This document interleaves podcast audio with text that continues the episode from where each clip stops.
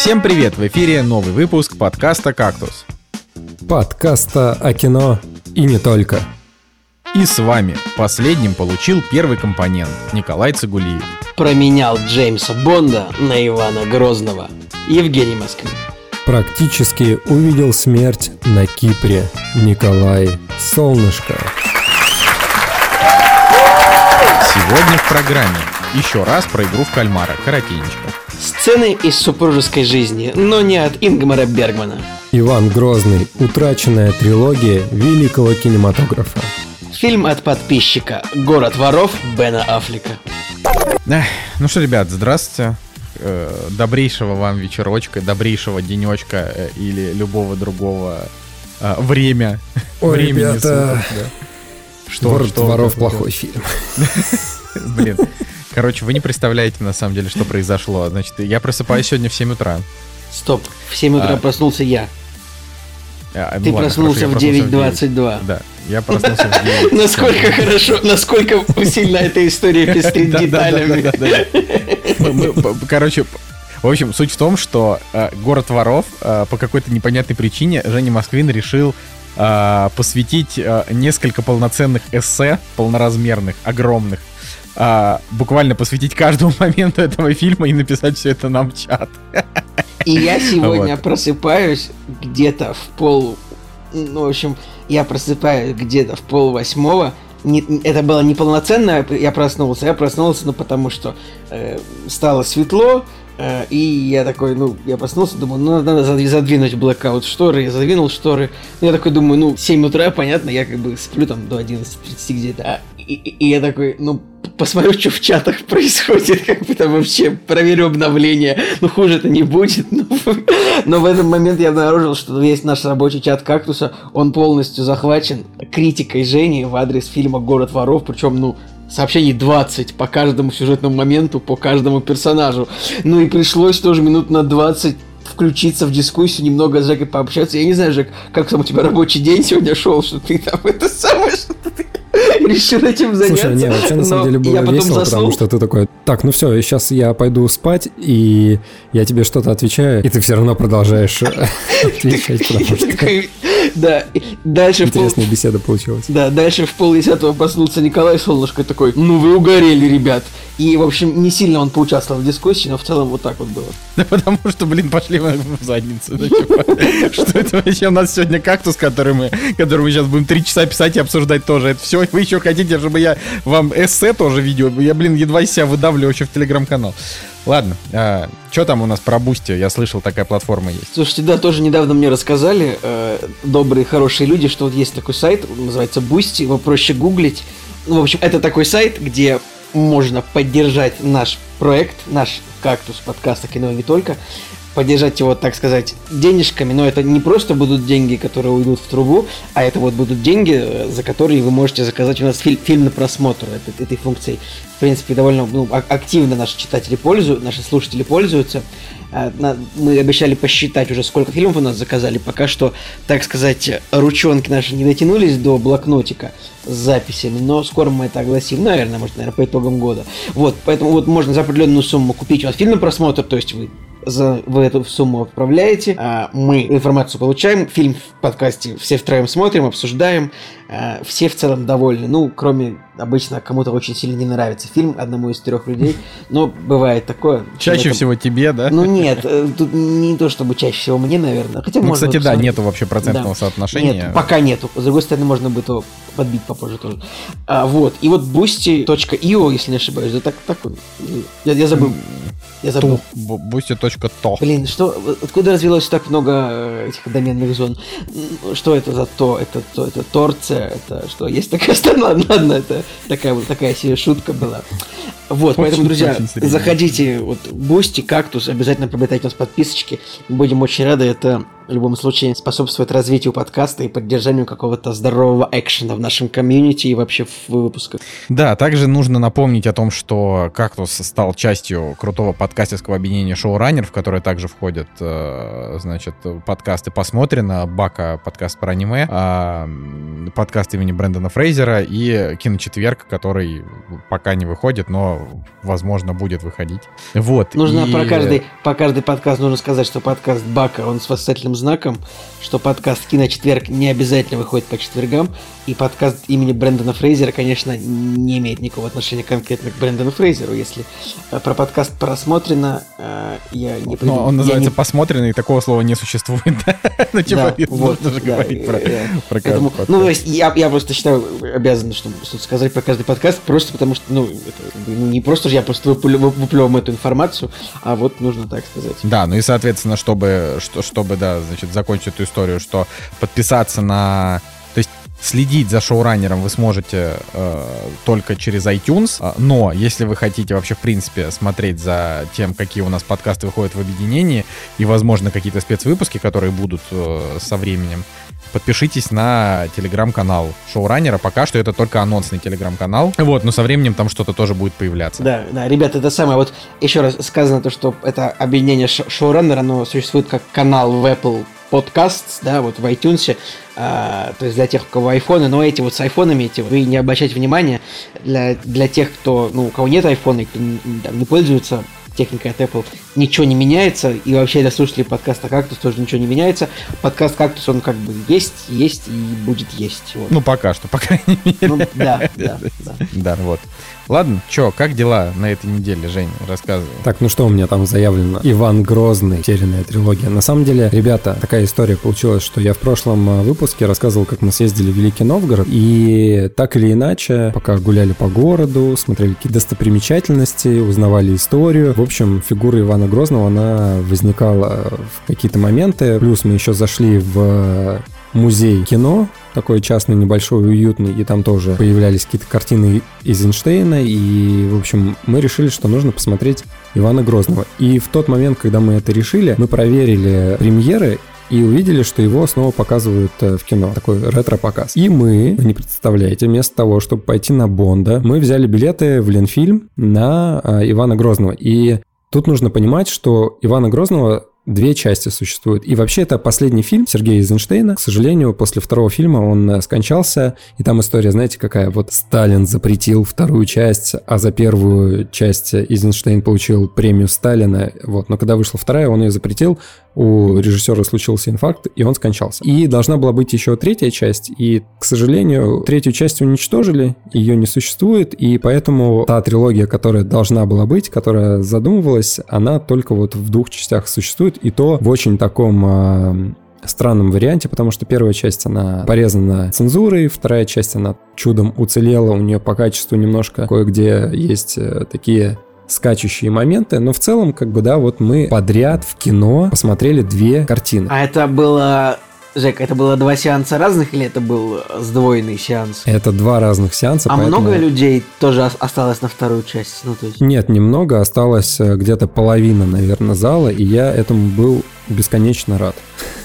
Потому что в очередной раз Пришли люди, люди пришли нормис и попкорн пожрать, правильно? Нет, все было замечательно. На самом деле публика была такая, которую я ожидаю увидеть э, на сеансе старого фильма. Но, конечно, почему-то вот именно перед нами села девушка, причем, ну, наверное, э, условно такого же возраста, что и мы. И такое ощущение, что из нее бесы исходили, потому что она постоянно то вправо, то влево крутилась, то на этом сиденье, короче, качалась постоянно. Ну и вы понимаете, да, перед вами идет картина, у которой плохой звук э, относительно современных картин, то есть нужно реально вслушиваться, что говорят персонажи, ну и достаточно таким сосредоточенным быть, чтобы понимать, да, язык кинематографа. А перед тобой сидит э, человек, который просто реально ерзает во все части. Такое ощущение, что она VR-очки, наверное, надела, и вот она там в этом Иване Грозном, короче, существует. А мне даже пришлось в какой-то момент просто антивандальное средство применить. Я просто ногой прижал ее кресло, чтобы она не качалась. Удивлению не было предела. Ну ладно, не суть, это вот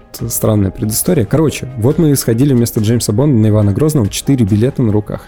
в итоге комбо для человека, который э, коллекционирует билеты. В общем, я к тому, что мы отлично провели время. Я, как коллекционер билетов, получил 4 билета на руки. И я вот э, давно не ходил на два сеанса подряд. Достаточно интересное ощущение. В принципе, одна часть недолго идет, ну, условно, там где-то полтора часа. И в итоге ты получаешь 3 часа фильма, да, как ну, чуть длиннее, чем Дюна. Но все равно два подряд сеанса — это вот э, возвращение Ну, это примерно... Времена. Это примерно как Веном 1-2 посмотреть вот подряд.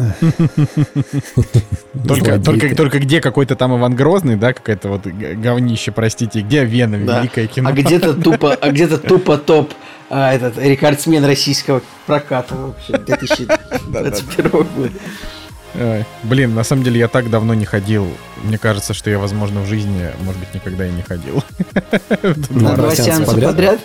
Не, может быть, один, один раз, наверное, я ходил, да. Николай, мне такое чувство, что мы с тобой точно что-то смотрели подряд вдвоем. Не, ну там была история, что мы с вами ходили на Angry Birds, а после этого мы поехали на Зимнего Солдата, что ли, или на Гражданскую а, войну, вот это вот было в Это, это мы, мы, мы, мы с тобой были, мы с тобой. Я помню, у меня было комбо из трех фильмов, это было еще в школе, если я не ошибаюсь. Я точно не могу вспомнить, какие были сеансы, но, по-моему, это был Джеймс Бонд какой-то, какая-то французская черная комедия, Чертов мобильник, вот, я вспомнил, как этот фильм назывался. Ну, честно говоря, ощущения были... Слушайте, а никто себе. никогда не ходил ни на какую киноночь, знаете, вот я не знаю, сейчас они в Петербурге проводятся, но я, я слышал, я, мне рассказывали истории, что вот киноночь там подряд 3-4 фильма. Да, да, точно, было что-то. Я один раз ходил, но вот э, сеансы не вспомню. Может быть, это были типа ночи короткометражек или какой-нибудь рекламы. Так что вот два сеанса подряд, э, кинолюб, киноман. Женя в 30 решил э, вспомнить,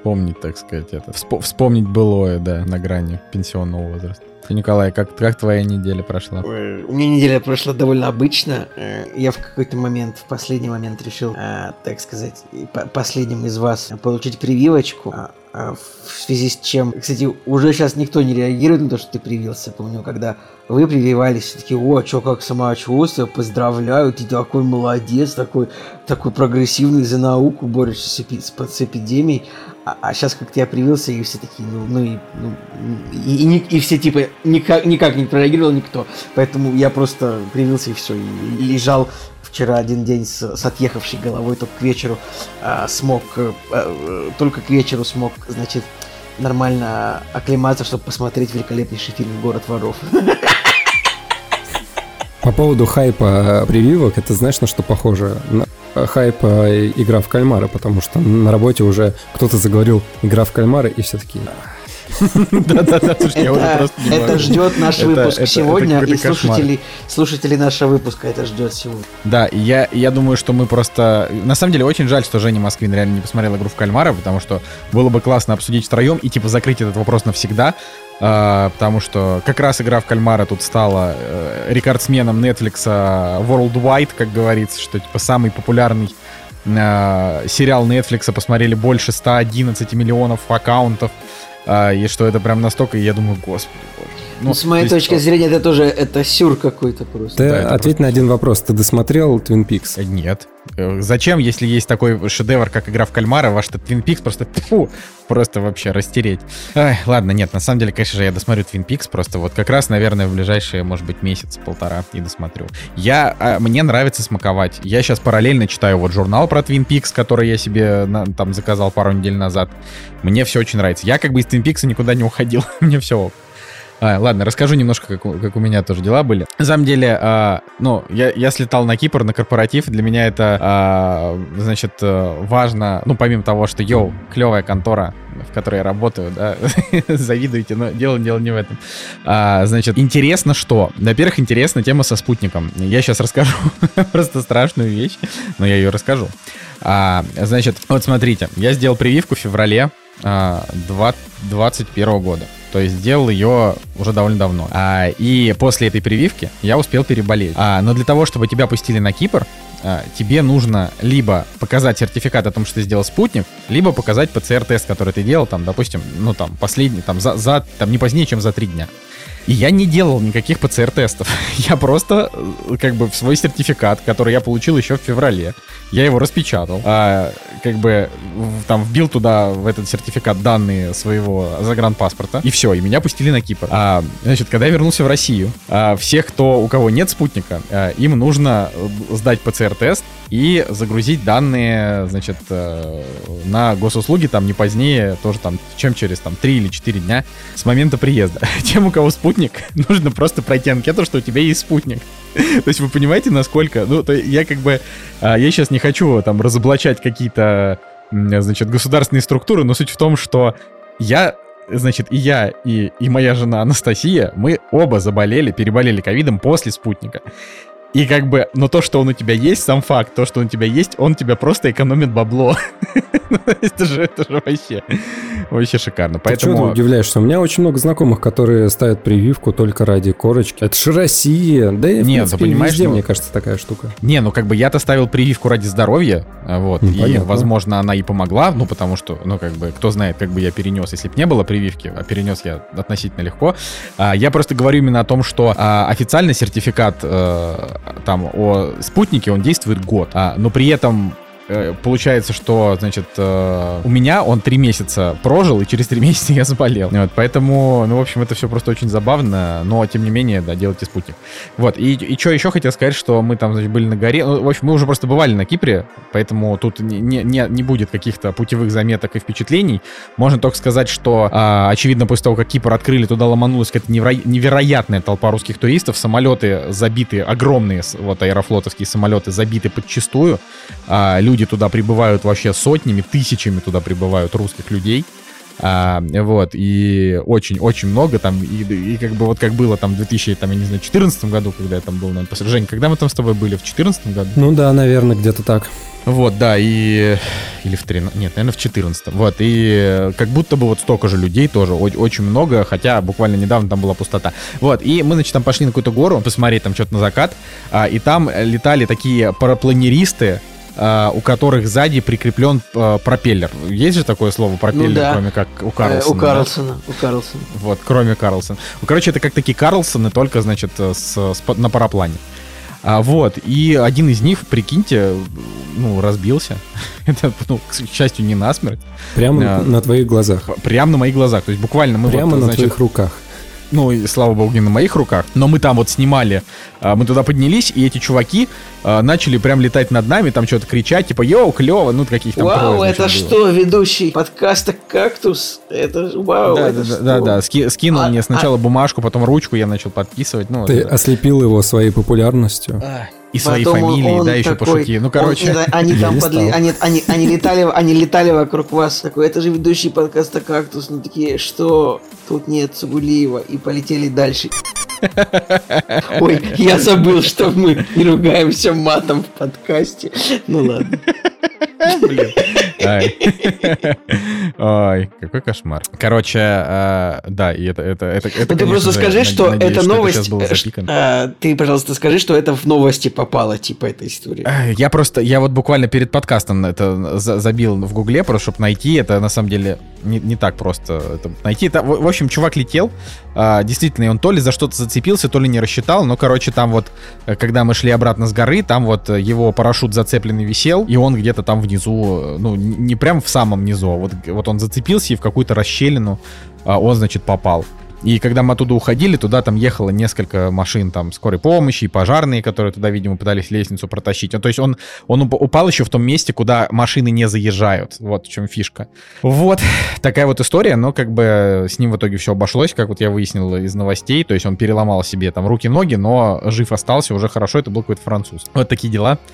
А, вот. Это, это, это, это, это, это то, как прошла, прошла моя неделя. Ну, на самом деле, хоть, хоть что-то хорошее за последнее время случилось. А, надеюсь, что, надеюсь, что в этот раз после этой по поездки я не заболею ковидом, как это было в мне, нрав, мне нравится, что э, Николай Солнышев, который такой в 19 раз за год путешествует, такой, ну, хоть что-то хорошее случилось за последнее, ну, хоть что-то, а то жизнь такая плохая. Да, пожалуйста, по поехали. Я не говорю, что жизнь плохая, я говорю, поехали, что наверное, к ну, премьерам, последнее время что-то напряженненько как-то немножко. Вот. Знаешь, Николай, это у тебя, типа, работа то есть, то нет, а у меня, как бы, э, вот в, с конкретного месяца начинается жопа, и она длится тоже до конкретного месяца, и все это время очень тяжело. Эх, да, ладно. Премьера недели, вот это все.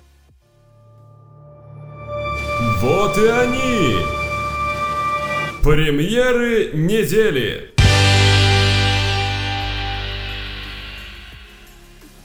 Друзья, 14 октября нас снова ждет великолепный список никому не нужных фильмов. Например, «Семейка Адамс. Горящий тур». Вы знаете, что это вторая часть э, мультфильма, который некоторое время назад вышел. И я посмотрел трейлер, и очень похоже по стилистике и по юмору на Тартаковского «Семейка монстров», или как он там, про вампиров мультфильм был недавно. У Тартаковского он выходил раз? Да. Мне кажется, что не у него. У него. Ну, короче, ты, ты наверное, про «Монстра на каникулах». Вот, это, точно. «Монстры это, на это, каникулах» не он. Но я, я хорошо, я проверю на всякий случай. Ну, короче, суть в том, что семейка Адамс, э, с ней проблема, ну, что там уже первая часть была с не очень хорошим рейтингом, а «Монстры на каникулах», на минуточку, там у первой и второй хороший рейтинг, а у третьей он неплохой. Вот. И да-да, ты прав, это, это Тартаковский. Блин, спасибо. спасибо. Ну вот, ну, да. anyway, короче, Тартаковский, типа, сделал хорошо, у него, у него хорошие оценки и прочее, то есть «Монстры на каникулах» их уже три и готовят четвертую, а, вот, и причем, да... Не слишком ли много каникул сидел. у этих монстров, я бы так сказал.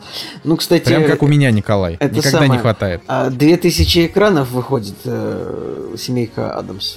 Ну, это детей надо вести же на что-то. А когда там эти вообще школьные каникулы? Я просто уже не помню, когда там четверти заканчиваются. Первые, вторые, там вот это все было. Ну, До Нового скоро, года там же две четверти уже скоро проходят, Скоро каникулы в конце октября. Ну а, вот, перед, да, значит, перед вот ноябрем. Вторая часть уже по сборам явно где-то в аутсайдерах, потому что у первой части были достаточно большие сборы, ну и она выстрелила как э, такой большой анимационный проект, ну условно, да, там относительно других картин. Вот, а вторая часть, она по заветам вторых частей анимационных, когда и трэш побольше, и режиссеры там немножко как-то перетасовываются, и сборы поменьше. В общем, такое ощущение, что Direct to ну, не DVD, но уже цифровое, цифровая жизнь, да. Ладно, мультик на самом деле отстойный, не знаю, кому он понравится, и дальше можно посмотреть. Помните знаменитое интервью Дудя с Петровым, где Петров говорил о том, что он мечтает об Оскаре, да, и так далее. Но мы все ждали, ну, какой же фильм, да, в его карьере может принести ему Оскар. Ну, что у него там, текст был, по-моему, да, ну, может быть, какая-то более-менее серьезная картина. Но сейчас, в 2021 году, выходит фильм, который называется «Человек Божий». Это про священника, где играет Александр Петров и Микки Рурк. Серьезная картина с нормальными оценками, и у него даже есть приз московского кинофестиваля, что ничего об этом, конечно, не говорит. А, подожди, это, эта картина выходит сейчас? Да, эта картина выходит я почему-то не вижу 14 спис... октября. В списке премьер на бюллетене кинопрокатчика, но, видимо, я, видимо, я в глаза долблюсь или что-то такое. А, ну, короче, угу, просто ради прикола, увидел. знаете, что выходит картина про православных почитаемых людей, вот, и их тяжелые душевные проблемы, гонения, скитания, но оценка уже у друзей, у моих 4 на MDB 7.2. Я вот э, честно говоря, конечно, все еще удивляюсь тому, как нагло вот «Исчезнувший» выглядит как фильм «Исчезнувшая». Блин, кстати, у, у фильма «Исчезнувший», который в оригинале называется «Мой сан, мой сын», ага, мой сын, я, я перевел для тех, кто ну, не понял, наверное, необходимо было перевести. Фильм, кстати, с Джеймсом МакЭвоем, у него были неплохие трейлеры, но в кинотеатрах их крутили. Но у фильма рейтинг уже типа 5,8, поэтому... Да, это печально, потому что это фильм, некоторый эксперимент, потому что, э, если вы знаете, то этот фильм Макэва играл без сценария, и его по ходу съемок э, вводили в экскурс происходящего, то есть он как бы вместе со зрителями или во время съемки сам разгадывал и пытался понять, что должно происходить с персонажем, персонажем и куда его должны привести. То есть это такой некий актерский-режиссерский эксперимент, который, к сожалению, да, по оценочкам не очень удался, но есть отрывок из этого фильма, его можно посмотреть то ли на YouTube, где а, МакЭвой, по-моему, листает э, что-то в телефоне, да, и натыкается на фотографию своего сына, и вот прям в кадре начинает плакать. Короче, как актер, мое почтение, очень классно. Ну, видимо, само произведение слабое. Э, фильм франко-английского производства, не американский, поэтому... И очень смешно, что на кинопоиске в графе сборы в мире стоит, ну, типа, стоит 457 долларов. Я, конечно, не думаю, что люди вручную на кинопоиске вводят эти сборы. Скорее всего, они как-то привязаны к каким-то базам. Но в, но в какие-то базы, я уверен, эти сборы вводят ручками. И я уверен, что человек такой думал, 457 долларов, вводить ли мне эту цифру в базу? Или, может быть, подождать хотя бы 10 тысяч долларов, чтобы. Я уверен, на, в определенный момент у какого-то человека стоял такой вопрос. Вот. Так, ну, на самом деле, надо еще сказать, что не единственное, разочарование не единственное на этой неделе, это фильм с МакЭвоем. А, фильм Нила Бломкопа, а, режиссер и сценарист, он, а, значит, этой картины, которая называется «Демоник», а, рейтинг 4.2, MDB 4.5 кинопоиск.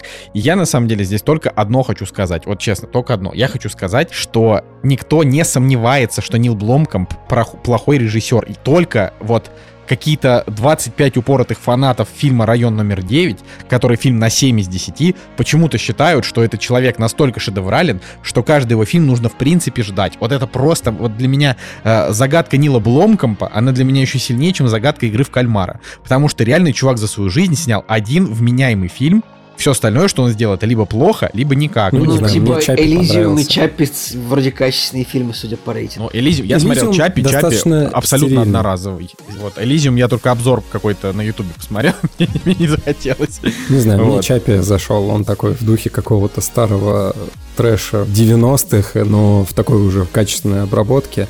Было прикольно. Но, опять же, друзья, возвращаясь к городу воров. Вот город воров я посмотрел, когда он вышел, я подумал, о, классное пацанское кино.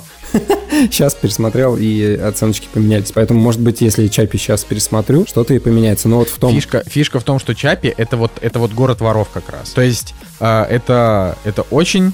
Э, как бы так сказать, это хорошая картинка, э, неплохая задумка, реализация просто посредственная. Ну, типа, не огонь. Да, я там ему поставил 6. Ну, это, это, это норм фильм, да, я, наверное, очень резко сказал, что либо плохо, либо никак, вот так вот. Я бы сказал, что Ты что-то вообще на, наехал на Нила Бломкомпа. Ну, да, просто у него, да, у потому него... что чувак оверхайпнутый. Я Блин, не люблю э, это Так всегда бывает, когда у какого-то человека из какого-то Пердяева, в данном случае ЮАР в кинематографическом смысле, когда у какого-то человека из Пердяева получается вменяемый фильм, район номер 9. Вменяемый на 7. Вот реально, вменяемый. район номер 9 это не шедевр. Я, нет, я, типа... я, я считаю, что он классный, потому что похоже фильма все равно мало. Как он, я тоже район считаю. номер 9 очень, хоро- очень хорошее кино. Ужас. Он снят суперски. Там, очень вообще хороший, за, за, за 2 копейки, причем снят там спецэффекты. За 30 миллионов он Спецэффекты снят, на уровне там, спецэффекты на уровне планеты обезьян. Там, знаешь, фильмы за 100 миллионов, поэтому э, я считаю, фильм отличный. Но Дальше он снял ну, два средних фильма, ну, прямо плохой режиссер. Сейчас снял плохой фильм. Короче, ему 42 года, еще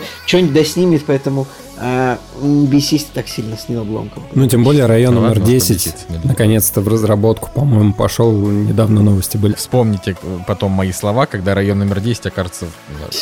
Вот ты вообще желчный просто. Короче, помимо Демоника, э, есть фильм, который разочарует э, вас э, своим названием получше, чем «Исчезнувший», потому что вот у нас вышел, значит, «Не время умирать» на прошлой неделе, и что вы думаете, у нас есть фильм, который называется «Не время любить».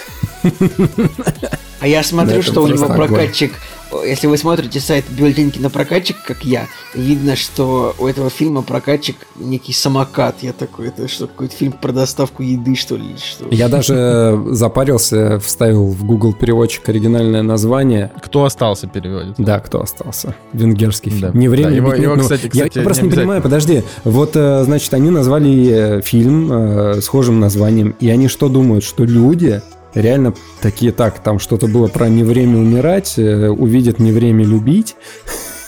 И пойдут вместо Бонда случайно на э, венгерскую драму. Слушай, ну студия, Честно- студия думаю, Asylum так, целый бизнес построила. Ну да, это скорее всего совпадение.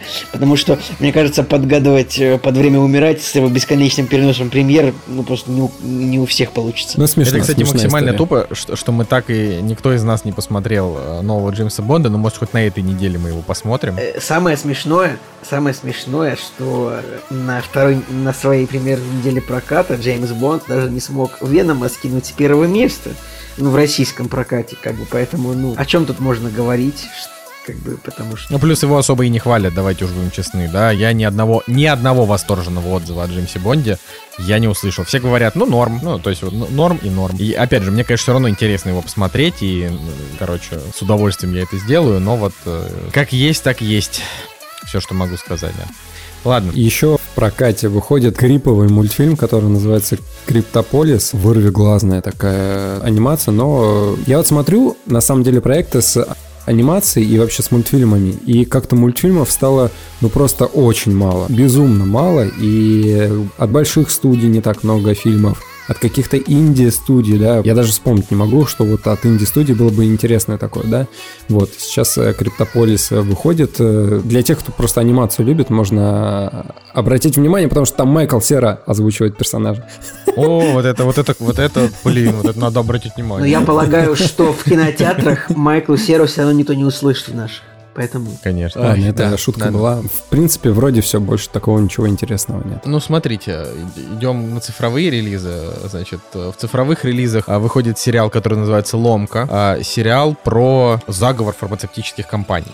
А, У него, а, значит, рейтинга пока нет, но в главных ролях там Майкл Китон и Питер Сарсгард. Вот, не путать его с Скарсгардами, но тоже известный актер. Также там еще играет Розарио Доусон, например. Вряд ли, конечно, я буду смотреть этот сериал, а, но, по крайней мере, это любопытно. Да, выходит он на Хулу. Я, кстати, Вот. знаешь, что еще забыл сказать? Э, Хулу. А, Я помню, что я сегодня просматривал все премьеры и точно забыл упомянуть еще фильм, который называется «Королевская игра». Это немецкий фильм, австро-немецкий. Вот, и если вы откроете страничку на Кинопоиске, я подумал, что ох, ничего себе, Безруков снялся в каком-то немецком фильме с хорошим режиссером, и оценки у фильма э, неплохие рейтинги. Оказалось, что нет, просто актер немецкий очень похож на постере на постаревшего Безрукова. А какой именно актер, который вот главный, блин, это Оливер Мазуччи из «Тьмы» и, э, и, и и работы без автора, типа. Это же Ульрих, это же Ульрих из «Тьмы». Как можно перепутать с кем-то Ульриха из «Тьмы»? Ну ладно, это... Жень, такое. ты чё? Ну, на постере, ну, посмотрите на постере в профиле, Ну, он да, немножко что-то- похож на Что-то есть, я соглашусь. Мы, короче, вот тоже, значит, на корпоративе там сидим, и э, все там что-то обсуждают сериал, и я, как обычно, сижу с закатанными глазами, ну, ну, типа, когда кто-то вокруг обсуждает кино, Николай, в это время это ведущий жиза, подкаста. это вообще жиза просто. Типа, То есть ты такой не знаешь, что сказать, потому что ты столько уже сказал. И как бы, в общем, это очень странно всегда с кем-то обсуждать кино, кроме вас. Реально очень странно. А, ну, кроме вас и, и, и, и женщины, с которой я, я живу и смотрю эти фильмы. Просто это... Я думаю, что у вас такая же Да, ситуация. да, Типа, да, да. а, да, ладно. Короче, а, значит, мы сидим, и кто-то такой, а кто-нибудь смотрел сериал «Тьма»? Я такой поворачиваю голову, типа, а что? Ну, знаешь, и говорят, блин, вот, типа... С опаской, с опаской, типа, Да, да, как, как бы, чтобы не, не облажаться, ну. Не, ну мне-то чего облажаться? Я как бы такой, а что? Там- ну, типа, ты, там например, кто-то- скажешь, типа, да, это самый величайший сериал, который я смотрел, условно ты скажешь, это самый величайший сериал, который я смотрел, а собеседник, так это ж тупое говно, после второй серии выключил. И это будет понятно, что ты просто, ну, зря выдал свою любовь к этому сериалу, то есть ты зря метнул бисер перед э, свиньей, так сказать. Ну, продолжай, пожалуйста. Нет, ну типа... Нет, ну я просто спросил, и там, значит, коллега сказала, что вот она пока только первую серию посмотрела, ей вроде норм. Я говорю, просто смотри дальше. Ты, ты, это, ты, ты еще не знаешь, какое величие ждет тебя вообще. Потому что там все, естественно, все обсуждали игру в кальмара, очевидно. Я говорю, все, забудьте Так, про игру Николай, в кальмара. у тебя там Смотрите нормисы, «Тьму». нормисы в офисе работают, получается. Не, у нас, э, у нас, э, на самом деле, у нас э, реально норм ребят в офисе работают, но игра в кальмара, это, конечно, да, всех, всех она захватила, но на самом деле у нас просто никто от нее в восторге-то не остался. Вообще никто не сказал, что ох, вот это шедевр. А, поэтому до сих пор продолжаю удивляться, но окей. Я вас еще немножко перебью. Человек, который снял вот этот э, фильм, который называется «Королевская игра». Удивительно, надо было «Королевская битва» назвать фильм. Чтобы он в тему, да, пошел? Да, чтобы он в тему был. Мне кажется, в принципе, хотя там про шахматы вроде как. Я, я, честно говоря, сквозь пальцы посмотрел трейлер, но режиссер данной картины, Филипп Штольц, назовем его так, он снимал клип Рамштайн, который называется «Стриpt» и «Do You So Good». Даже несколько Короче, я клипов он думаю, снял. я думаю, что любого немецкого режиссера, э, это есть такая шутка, типа, любого пр- предка немца поскрести, там какой-нибудь эсэсовец у него найдется в, в дедушках. А тут также, я думаю, любого немецкого режиссера чуть-чуть э, копни глубже, он снимал клип для Рамштайн. Кстати, в оригинале фильм «Королевская игра» называется «Шах-новелле», «Шахматная новелла». Ну, типа. И, кстати, хорошее название шахматная новелла. Зачем вот эта королевская игра? Ну и, и ход, Ой, это, королевская это, ребят, это королевская ход игра королевы. Гамбита. Это ход королевы, да, типа это. ну. В любом случае, у этого немецкого режиссера есть фильм, который находится сейчас в топ-250 с оценкой 7,7. Ле, ты чё, это хороший фильм очень. Да. Вот, ладно, значит, выходит из цифровых релизов на этой неделе а, фильм «Время» М. Найта Шьямалана. А, Если кто-то не смотрел, Самое время его посмотреть. я бы как раз хотел, чтобы моя фраза звучала, типа, если кто-то не смотрел, э, э, э, э, типа, Опоздал. Тебе нужно быстрее соображать. Фильм не супер. Нет, ну я вот как бы фраза должна была звучать по-другому, что типа у меня нет понимания, нужно ли смотреть фильм «Время», потому что, на мой взгляд, это как бы разочарование, хоть смотреть его интересно. А, я, бы, я бы сказал, что «Время» — это примерно вот игра в кальмара. То есть ты такой ждешь, а потом тебе так «э», и ты такой «э», ну, в общем. «Босс Молокосос 2» еще тоже выходит в цифровых релиз. Ну, я не знаю, вдруг нас слушают родители, и они такие «Мой ребенок все дергает меня каждый день и спрашивает, когда будет вторая часть «Босса Молокососа». Вот Это скажу. те родители, которые такие идут сначала на босс молокососа, потом на семейку Адамс 2. А потом пишут в интернете, э, наших детей возвращают, давайте запретим кинотеатры. Да. Типа, что, что за ужас? А, вот, ну, короче, на самом деле очень много всего выходит еще на этой неделе, а, в том числе, ну, как бы и, и там среди сериалов, и среди фильмов. А, но пока что-то как-то особенно интересного я, я ничего не вижу. Наверное, самое любопытное, да, ну, давайте так скажем, а, 15 число это плюс-минус 14 а, главный герой выходит в цифре. Мгм. Вот, его, я думаю, что много кому будет интересно посмотреть. Потом выходит, э, значит, документалка, которая называется «Что случилось с Бриттани Мерфи». Помните, была такая актриса, Была такая которая... актриса, передознулась она, если не ошибаюсь. Да, да, передознулась там в 30 с чем-то лет. Она была, ну, она была ультра популярна во всяких там американских около секс-комедиях, вот всяких таких, или ром, ромкомах тоже была. Ну, в общем, что-то вот Бриттани Мерфи, а, что-то вот она перебрала в тот день, и, видимо, эта документалка рассказывает, что произошло с ней. А, ну, все, да, еще на Apple TV выходит э, документалка про группу Velvet Underground. И на самом деле это, наверное... У нее очень высокий э, метакритик у этой документалки, он там что-то 90, поэтому, возможно, есть смысл ее смотреть тем, кто любит Velvet Underground.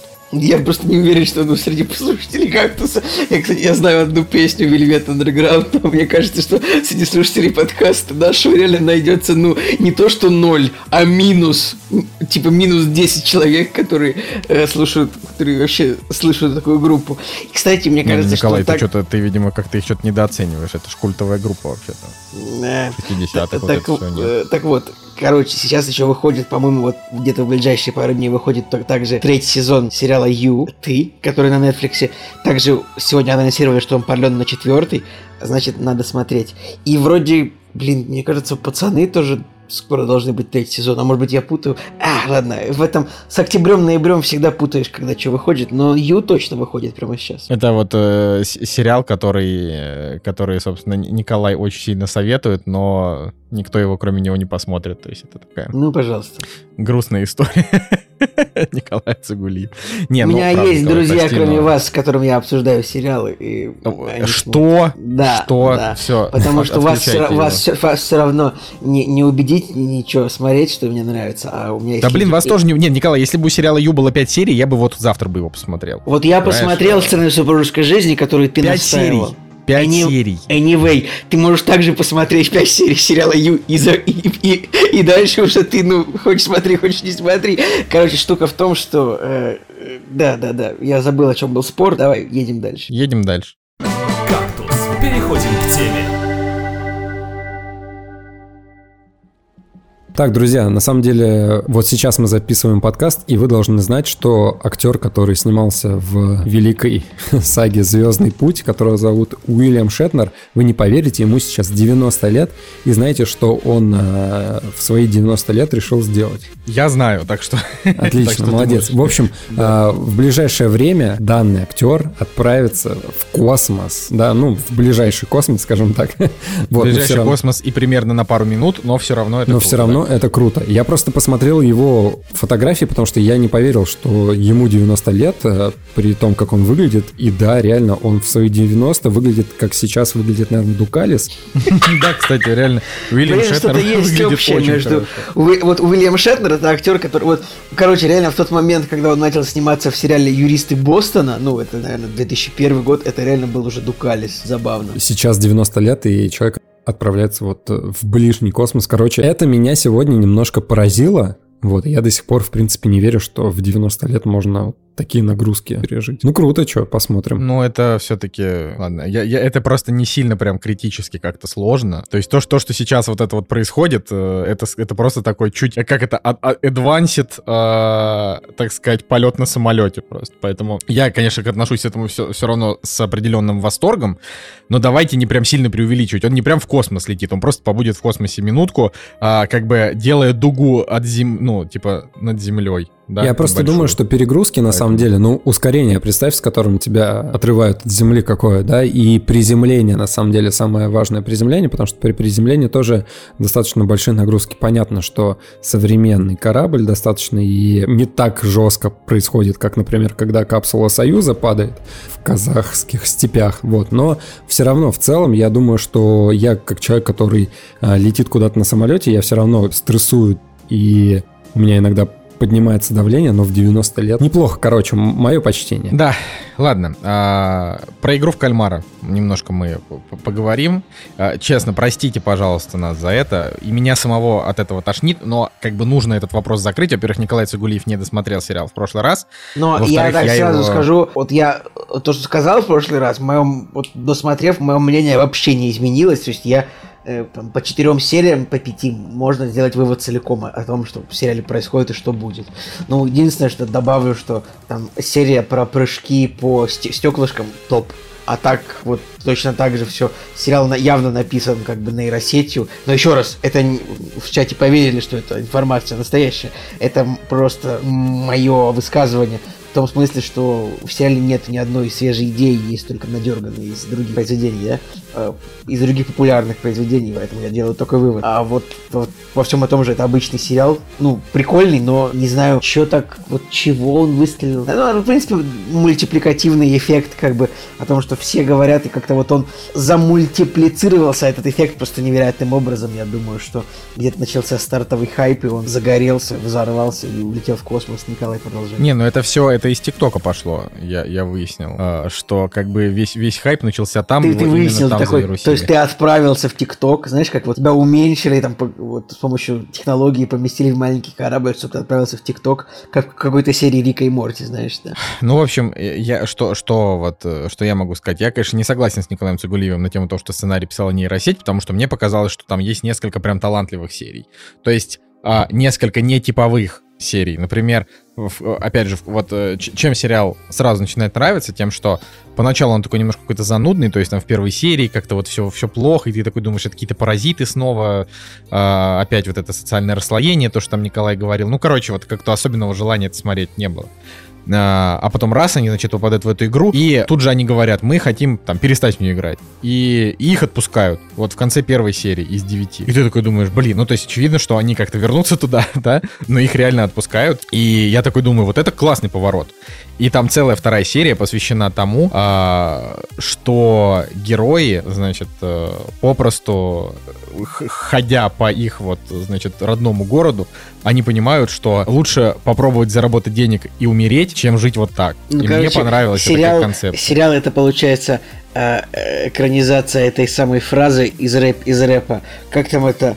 А, Get rich get- or die нет, trying. Нет, нет, get, да, get rich or die trying, вот это вот. Это кто это сказал эту фразу? 50 Cent Не или знаю, кто? 50 Cent, фильм есть такой с 50 Get Cent. Rich or Die Trying, да, это альбом, это альбом 50 Cent. Вот, значит, это получается, это просто экранизация альбома 50 Cent, да? А, То есть нейросеть, а, украденная идея. Ну. Короче, вот э, я, я считаю, что я считаю, что в этом плане сериал хорош. А, значит, что касаемо его вот этой вот аддиктивности, она невероятно высокая. То есть он заканчивается, ты сразу хочешь включать дальше. Очень интересно.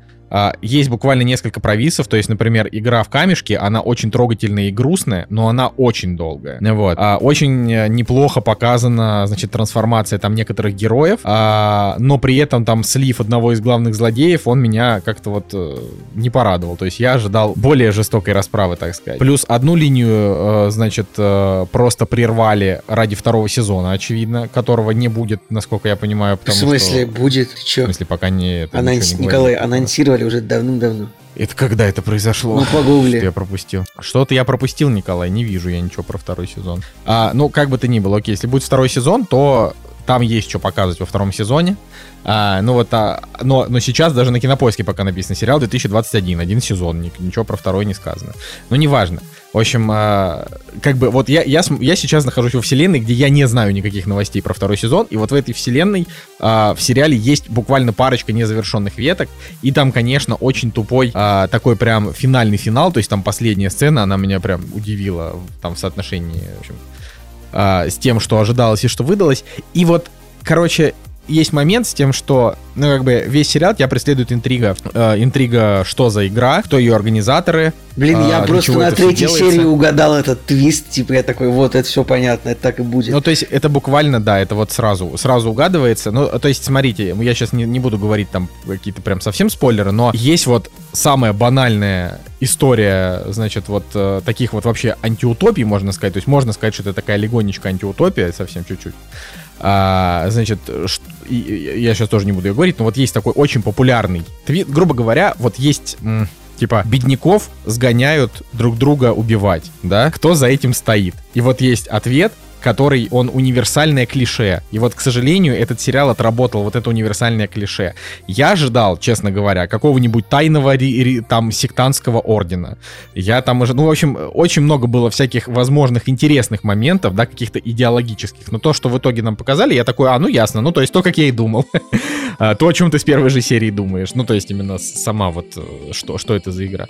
А, но, но в целом это, это реально это неплохой сериал. А, значит, я ему там поставил 7. Я в целом им доволен, но как бы последняя серия, она, она вот, э, значит, она, она разочаровывает, э, развязка разочаровывает. А, а, и да, и еще, конечно, вот этот момент с тем, что я не люблю вот, я не люблю несправедливость в вот в таких вот историях. То есть э, мне нравится, прикольно, когда... прикольно ждать справедливости в, этом, в таком сериале, Николай. Ну, ты чё? Ну, в смысле, что? Вот я говорю, есть для меня есть эталон. Это есть, например, ну, допустим, там фильм «Пила», и там первые, первые четыре части «Пилы». Э, когда вот э, все вот эти вот э, мерзотные штуки, их как бы конструировал еще живой на тот момент главный злодей. Э, И вот когда он это делал, он как бы давал возможность э, вот тем, кто, кого он ловил в свои ловушки, типа, смотри, ты можешь выжить, но тогда тебе нужно себя легонечко покалечить. Это честные правила.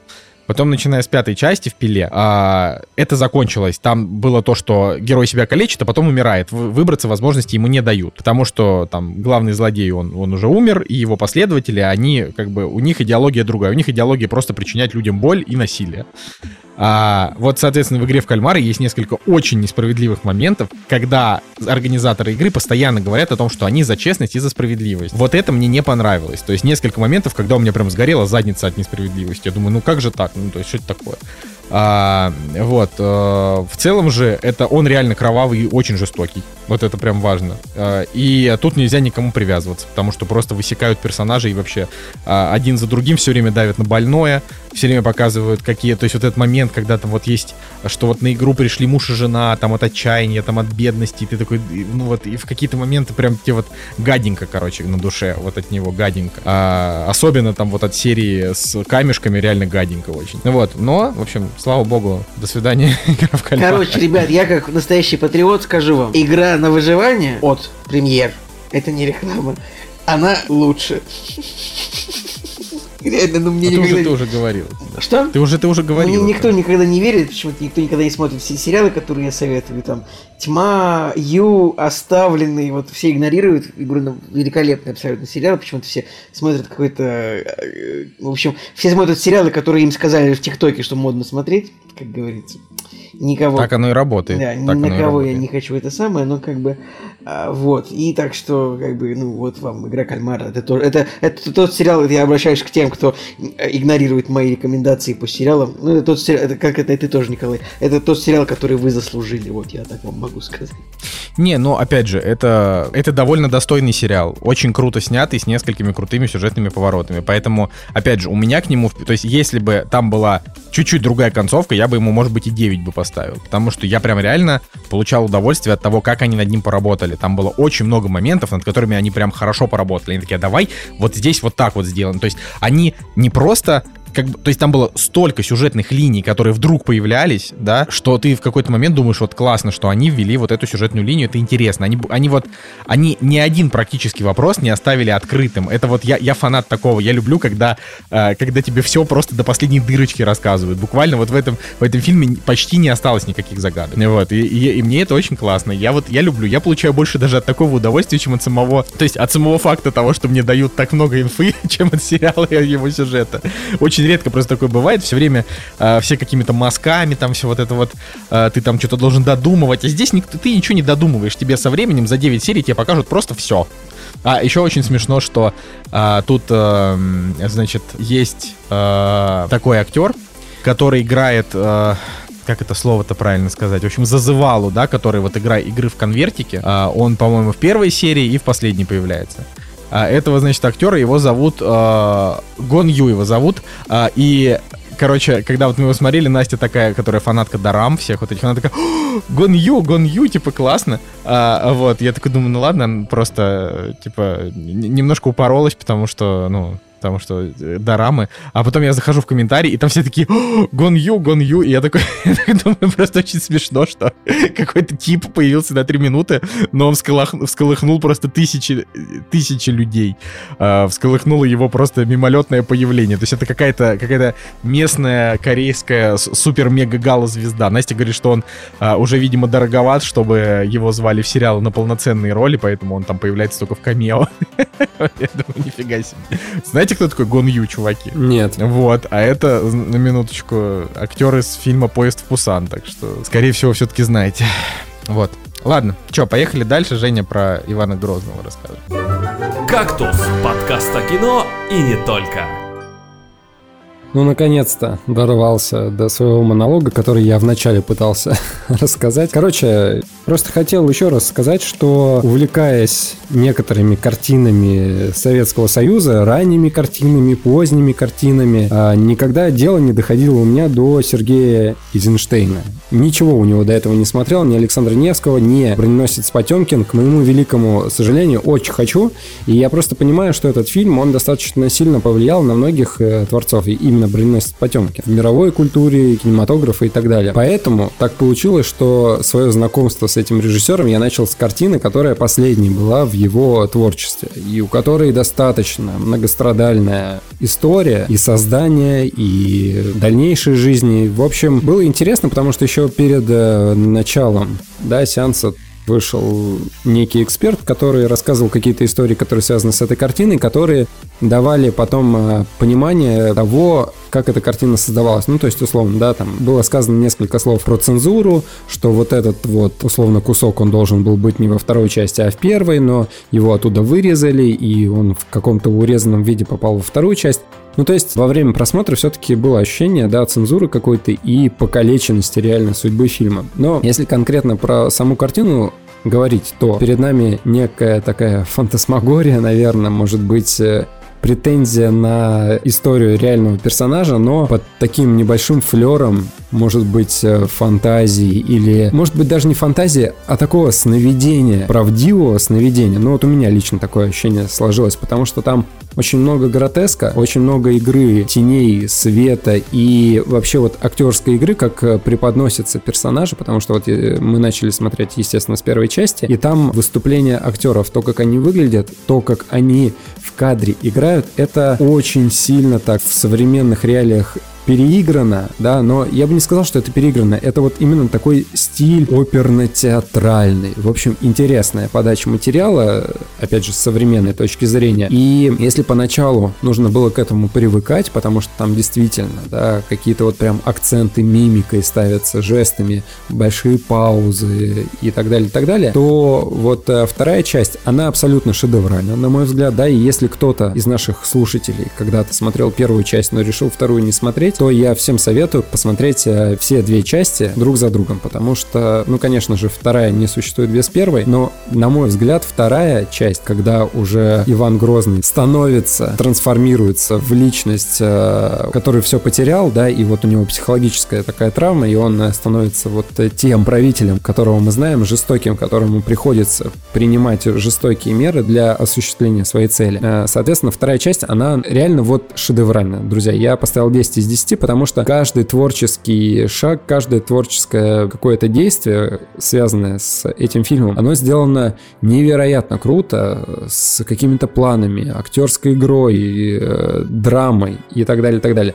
Может быть, нам сейчас, э, современным людям, которые посмотрели условно какую-нибудь «Игру престолов», все это покажется несколько смешно, потому что вот если взять, опять же, мое восприятие, я смотрел первую часть, и вы должны понимать, что там идет битва, да, за престол, коронуют Ивана Грозного, но бояре как бы такие, ну, наверное, нам не очень круто, что Иван Грозный встал на престол, давайте мы его будем э, туда скидывать. Плюс там еще родственники, которые тоже хотели, чтобы, да, их э, сын э, встал на престол. Ну, короче, вот такая междуусобная борьба за власть, которую мы могли наблюдать в «Игре престолов». И в какой-то момент там происходит убийство, отравление, и я вот э, сижу, и опять же, человек, который посмотрел «Игру престолов», я вот такой думаю, так, ну вот сейчас, вот, вот сейчас тот момент, когда накал страстей подходит к своей кульминации, и сейчас персонаж э, Ивана Грозного свирепо всех порешает. Нет, такого нет, э, никакой кровавой бойни, бани, ничего такого нету, по крайней мере в первой части точно, ну и во второй тоже ничего такого нет. Поэтому там вся драма строится именно вот на представлении актера его персонажем, как он его подает на экране, его вот муки становления выбора, да, и того, что нужно сделать. Короче, это интересно, да, с точки зрения современности посмотреть, но по восприятию я сказал, да, что первая часть, ну вот у меня оценка 8 из 10, я к ней, или даже, может быть, 7, я к ней так спокойно отнесся, то есть как человек адекватный с исторической точки зрения, оценивший произведение для того времени. Да, там есть э, тоже интересные планы, там тоже есть интересные какие-то находки, но вот чего-то большего я для себя не увидел. Чтобы вы понимали, первая часть — это становление персонажа, его коронуют на престол. Иван Грозный такой еще молодой, красивый, без своей вот этой вот угрюмой внешности, без э, длинной бороды и так далее. То есть там появляется статный, действительно красивый царь, да, который вот э, готов э, что-то сделать для объединения государства. И, соответственно, происходят вот эти вот все междуусобные перепалки, и впоследствии этого, да, он теряет э, свою любимую жену, которая его действительно любила, которую он действительно любил, Анастасия. И там вот это вот любовная линия, она такая замечательная, они прекрасно друг к другу относятся, ты понимаешь, что да, вот они созданы друг для друга, но ее, к сожалению, убивают, да, и он теряет любимого человека, который единственный был с ним.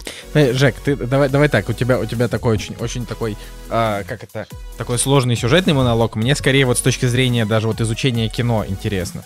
Ну вот, э, он вообще смотрибельный? Он смотрибельный. Сейчас я чуть-чуть просто про сценарий расскажу и про становление. К чему я это все хочу сказать. То есть нам в первой части показывают, да, когда теряются там друзья, теряются любимые люди, да, и вот этот э, слом психологический подводит нас ко второй части. Смотрибельный фильм сейчас. Вот первая часть, э, мне кажется, будет относительно тяжела для просмотра. И я уже сказал, да, для того, что вот э, мы, как люди, которые пересмотрели уже очень многое, нам, возможно, станет представление на экране, ну, в некотором роде, может быть, устаревшим, смешным. Но нужно, конечно, адекватно относиться к произведению и понимать, что ты смотришь. Если ты понимаешь, да, что на что ты пришел и с какой точки зрения произведения воспринимать, э, там, исторической, культурной и так далее, то, конечно, это все заиграет красками. Но это не отменяет того, что там нет каких-то гениальных э, приемов художественных, да, действительно, когда у тебя ограниченное пространство, бюджет и так далее, возможности, а фильм снимался в годы Великой Отечественной войны,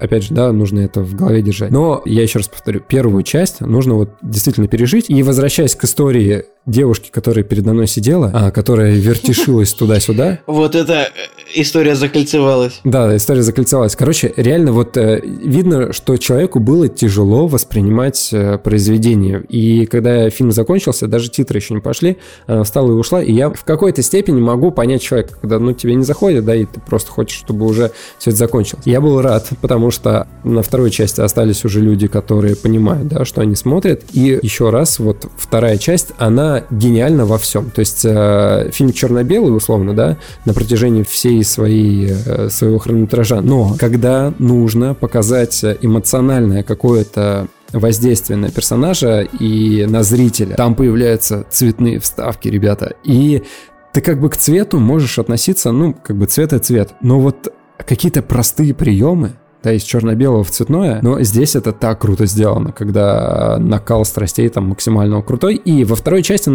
начинается экшен. То есть там нету кровавой бани, но появляются моменты, когда какие-то герои страдают, какие-то герои страдают так, что накал страстей и драмы доходит до того момента, когда ты прям такой «Ого!»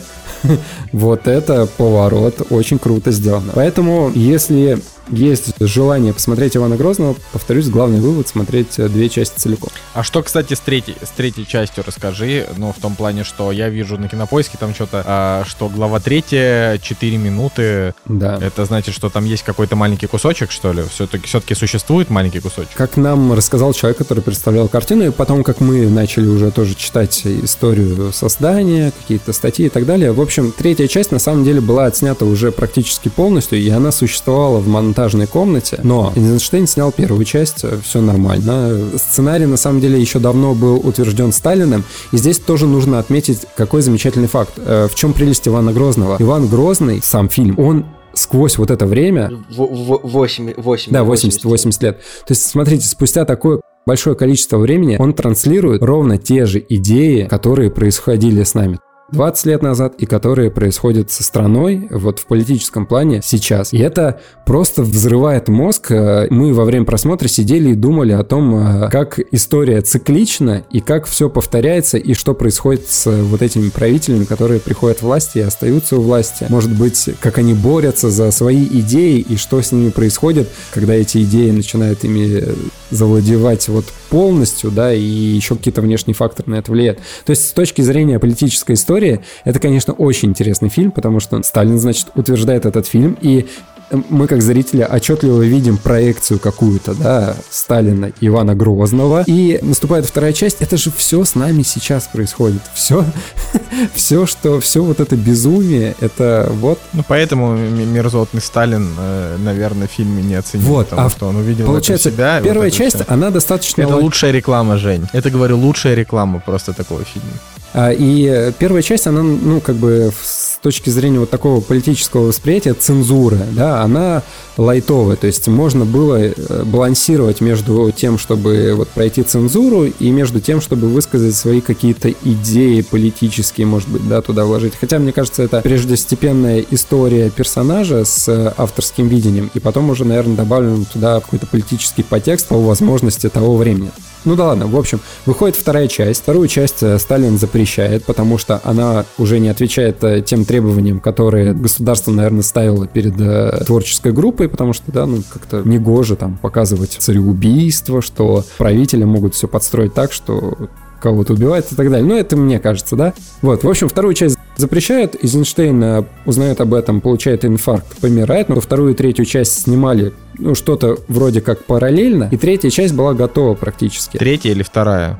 Третья. Вторая сразу была готова, но ее просто запретили после просмотра. И угу. пленка осталась невредимой, потому что есть э, вероятность того, что какие-то сотрудники производственной группы просто ее заперли, да, где-то, где ее не смогли найти, и вот она в этом состоянии практически дошла до а, нашего времени. Хотя, а, опять же, существовала пленка, в которой цветные вот эти вот вставки, которые там существуют, они были в таком виде, в котором их задумывали. Та версия, которая сейчас существует, это уже перекопированная там пленка несколько раз, да, и вот эти вот цвета, они неправильно передаются, насколько я понял. Но все равно эффект создается замечательно. А третью часть просто уничтожили пленку. Но осталась э, одна сцена из третьей части, которую можно посмотреть. То есть там буквально несколько минут, три или четыре вот э, какой-то сцены уцелело. Это настолько печально, вы не представляете, потому что в моем восприятии, если бы первая, вторая, третья части существовали ровно так, как их задумывал создатель, то, на мой взгляд, это было бы, наверное, одно из величайших э, произведений трилогии. По крайней мере, 20 века, Точно. Кстати, по поводу «Властелина колец», честно говоря, не помню, в первой или во второй уже было... В общем, да, в первой части э, был поход на Казань. Казань брал, вот, известно. Подожди, в первой части «Властелина колец»? Нет, в первой части Мне Ивана кажется, Грозного. в первой части «Властелина колец» не было похода на Казань. Да, в первой части Ивана Грозного, в общем, э, там показывается э, то, как э, войска идут на Казань, захватывают город. И это, конечно, смешно, но то, как, значит, войска Ивана Грозного захватывают Казань, очень, очень сильно напоминают э, битвы в «Властелине колец». То есть там вот такие вот башни, которые к воротам э, подкатывают. Э, Там, значит, люди делают подкоп с бочками и взрывают вот эти вот ворота, да, чтобы проникнуть внутрь города. Короче, очень, очень похоже. Я не удивлюсь, если какие-то действительно художественные приемы были использованы вот э, в «Властелине колец» с точки зрения битвы. Ну и, в общем, повторюсь, э, величайшее могло бы быть э, произведение, но, к сожалению, вот существует только две части, но и этого, в принципе, вполне достаточно, чтобы действительно насладиться шедевром, реально шедевром кинематографа. Слушай, ну, я, на самом деле, вот сейчас, пока ты рассказывал, я еще посмотрел э, вообще фильмографию фильмографию Эйзенштейна, то есть он, в принципе, шел по, а, по всяким Историческим событиям, да, да, да. Да, там Александр Невский у него был, и всякие разные, у него были битвы, штурмы, а, вот, поэтому это, конечно, Любопытно, надо, надо, уже, надо уже погружаться, конечно, в творчество величайшего российского режиссера, советского режиссера. Самое смешное, что Вот. я получил не то, что я ожидал, если честно. Потому что в свое время я смотрел фильм, который называется м, э, «Волга-Волга». Он э, 38 года. Раньше, чем... э, Этот фильм был раньше, чем э, «Иван Грозный». И, чтобы вы понимали, я когда «Волга-Волга» посмотрел, восприятие картины, оно реально современный какой-то ромком. То есть нет ощущения, что это старое кино. Особенно если колоризированную версию смотреть, что неправильно, не нужно смотреть цветную версию, но я посмотрел цветную версию, и она дает ощущение того, что фильм, ну вот как будто вот недавно снят. Условно, да, потому что у тебя ощущение цвета такое дает тебе немножко осовремененности. И там все приемы технические, художественные, они все до сих пор используются в современных картинах. Нет, реально нет ощущения, что это какое-то реально устаревшее кино. Достаточно современное, но Иван Грозный абсолютно выбивается из э, представления классического кинематографа. Это не стандартный фильм, то есть это действительно стык между а, кино, театром, оперой. Слушай, а, а расскажи, пожалуйста, вот а, царь Павла Лунгина тебе нравится? А, Я смотрел в университете, и, честно говоря, я вот его не так хорошо запомнил. То есть, да, я его смотрел, у меня, наверное, условно даже какая-то оценка 7 какая-нибудь стоит, но это абсолютно не то. То есть, э, царь Лунгина — это, честно говоря, чернуха. Вот, и я знаю, что из того фильма запомнил? Я запомнил Охлобыстина, который играл Ирода, да, который там орал, кривлялся, ползал по земле, рвал там и металл, вот. И, значит, э, у картины Лунгина вот примерно такое мироощущение. Этот Иван Грозный абсолютно такой. Он э, художественно красивый, поэтичный. Их вообще не стоит сравнивать. Абсолютно две разные картины. Понял. Ну что, ладно, я думаю, что можем, мож- можем идти дальше в следующий блок. Женя, спасибо, что интересно рассказал. Николай Цигулиев вообще... Николай Цигулиев сейчас в Жене Москвина решил сыграть вообще ничего. Почему? Я Игра в кальмара. Ну, просто, ну, я не то чтобы прям планирую смотреть Ивана Грозного в ближайшее время, не знаю. Инте- Почему-то на кинопоиске, э, значит, первая часть есть в доступе, а второй нет. Э, Что очень печально, на самом деле. Да, кстати, Ладно, версия а- была оцифрована, ну, отреставрирована достаточно недавно, то есть на Мосфильме сделали какую-то реставрацию, и чтобы вы еще раз понимали а, по поводу цензуры и сохранности пленки, да, то, как фильм уцелел, если первая часть, она действительно в относительно хорошем качестве, ну, условно, да, а, насколько это возможно, то вторая часть, она видно, что она пострадала. То есть там в какие-то моменты звук э, хуже становится, то есть что-то со звуком происходило. По самим кадрам, то есть что-то где-то вот какие-то э, артефакты появляются или еще что-то. То есть видно, что э, судьба у картины вот именно второй части, она, конечно, намного сложнее, даже вот с точки зрения качества. Ну окей. А, ладно, я думаю, что мы можем идти к следующему блоку, и его начнет у нас Николай Цигулиев. «Кактус» — подкаст о кино и не только.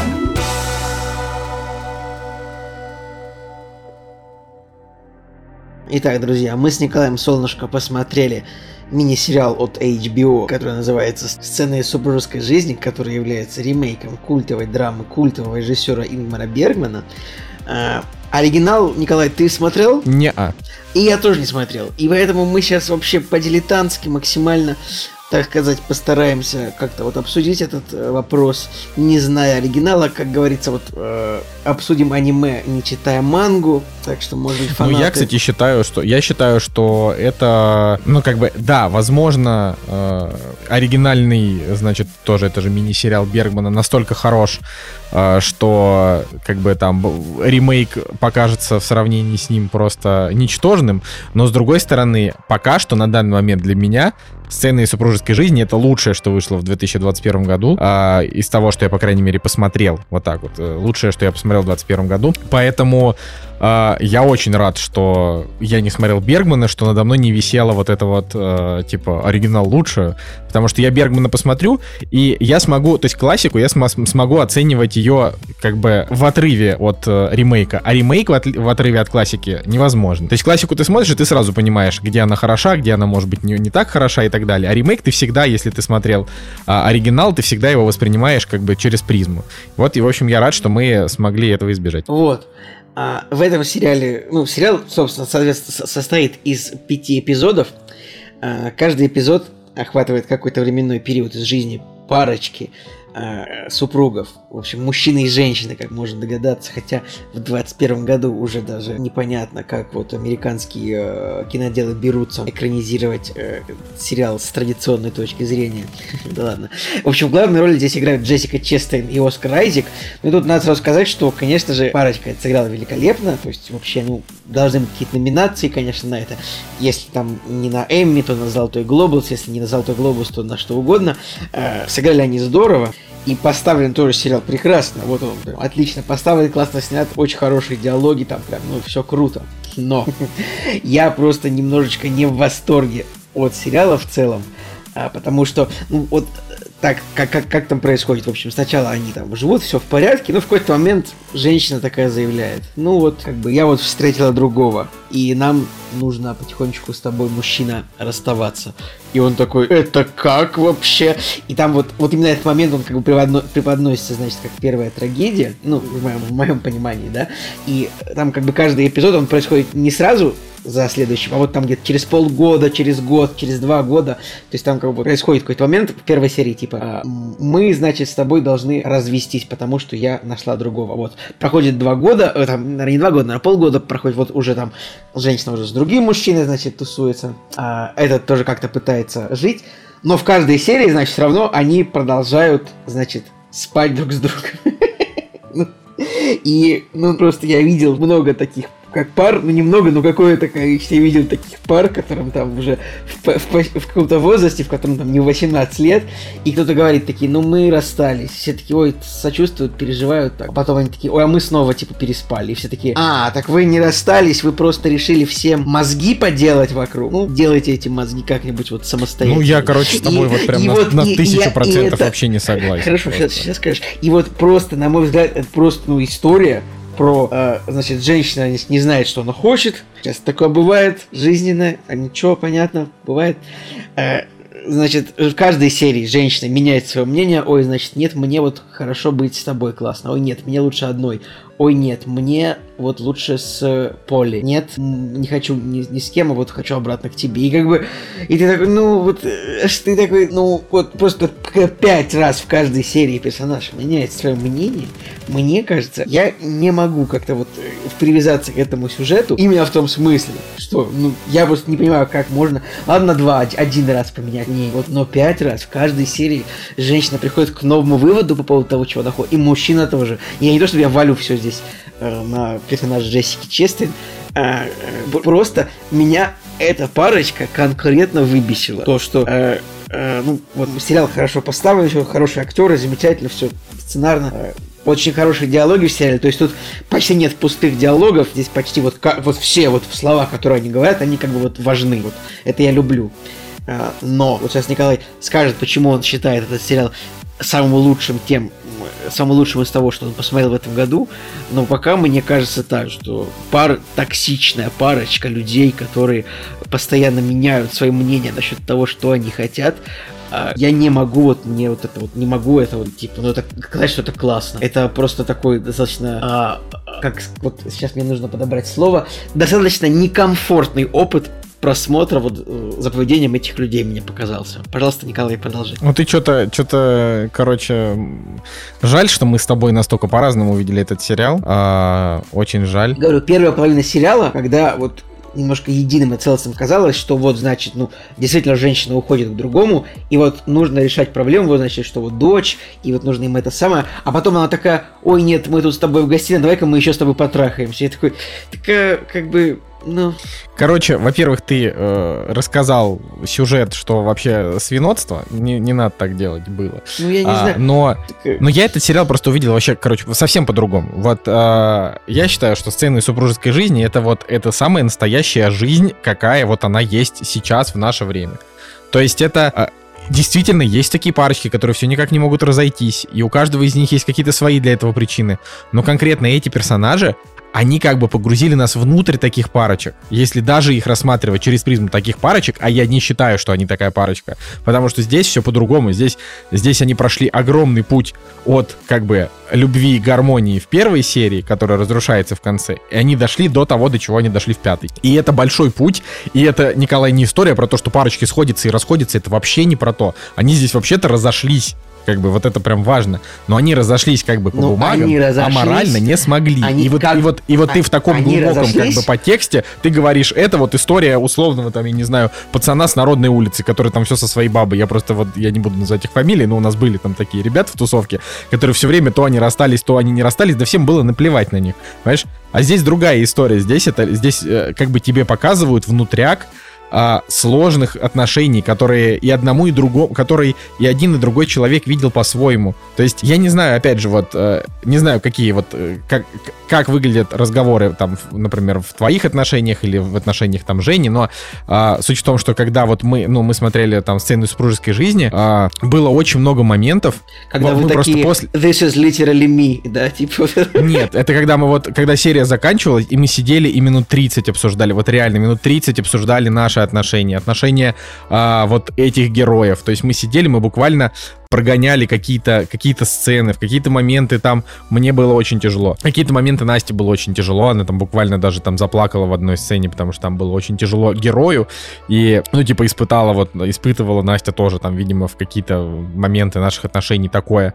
И поэтому, ну, то есть я сейчас совершенно не говорю про то, что Джессика Честин и Оскар Айзек это буквально одна из лучших экранных парочек, которые я видел за последние годы, которые вот настолько у них химия, что это, что это вообще какая-то какая запредельная, они как будто вот э, это, это прям не актерство, это уже какая-то прям высокая какая-то степень э, вживания в роли, это что-то очень крутое. Вот. Э, это тут каждая серия идет час, и весь час они только разговаривают. Это буквально э, они из одной комнаты переходят в другую, и разговаривают. И вот этот час — это просто триллер, от которого не оторваться, потому что разговоры очень интересные, потому что они очень такие вовлекающие, они очень напряженные, и когда в какой-то момент ты думаешь, блин, ну вот вы же уже вроде закончили здесь, о чем можно еще 40 минут разговаривать? А они оп, и находят, и вот, и вот ты думаешь, блин, насколько же это талантливо и жизненно. Короче, мне, опять же говорю, мне очень жаль, что ты увидел в этом только вот историю, историю дурацкой парочки, я в этом увидел прям вот тебе как будто дали подсмотреть за тем, зачем ты обычно не можешь подсмотреть. Тому, что, ну, типа, допустим, ты живешь в счастливых отношениях, или, например, ты в браке, там, не знаю, 15 лет, а, и у тебя нет такого, например.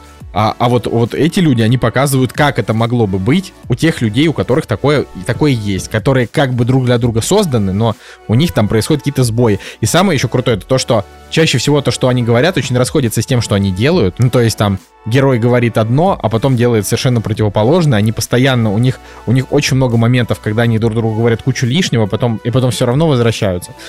В общем, я, не, я прям вот, я очень впечатлен. Буквально вот каждой сцены этого фильма. Единственное, что мне здесь показалось, это а, ну, это, в общем, в первой серии, тут, в принципе, везде главный герой только два. Это вот он и она.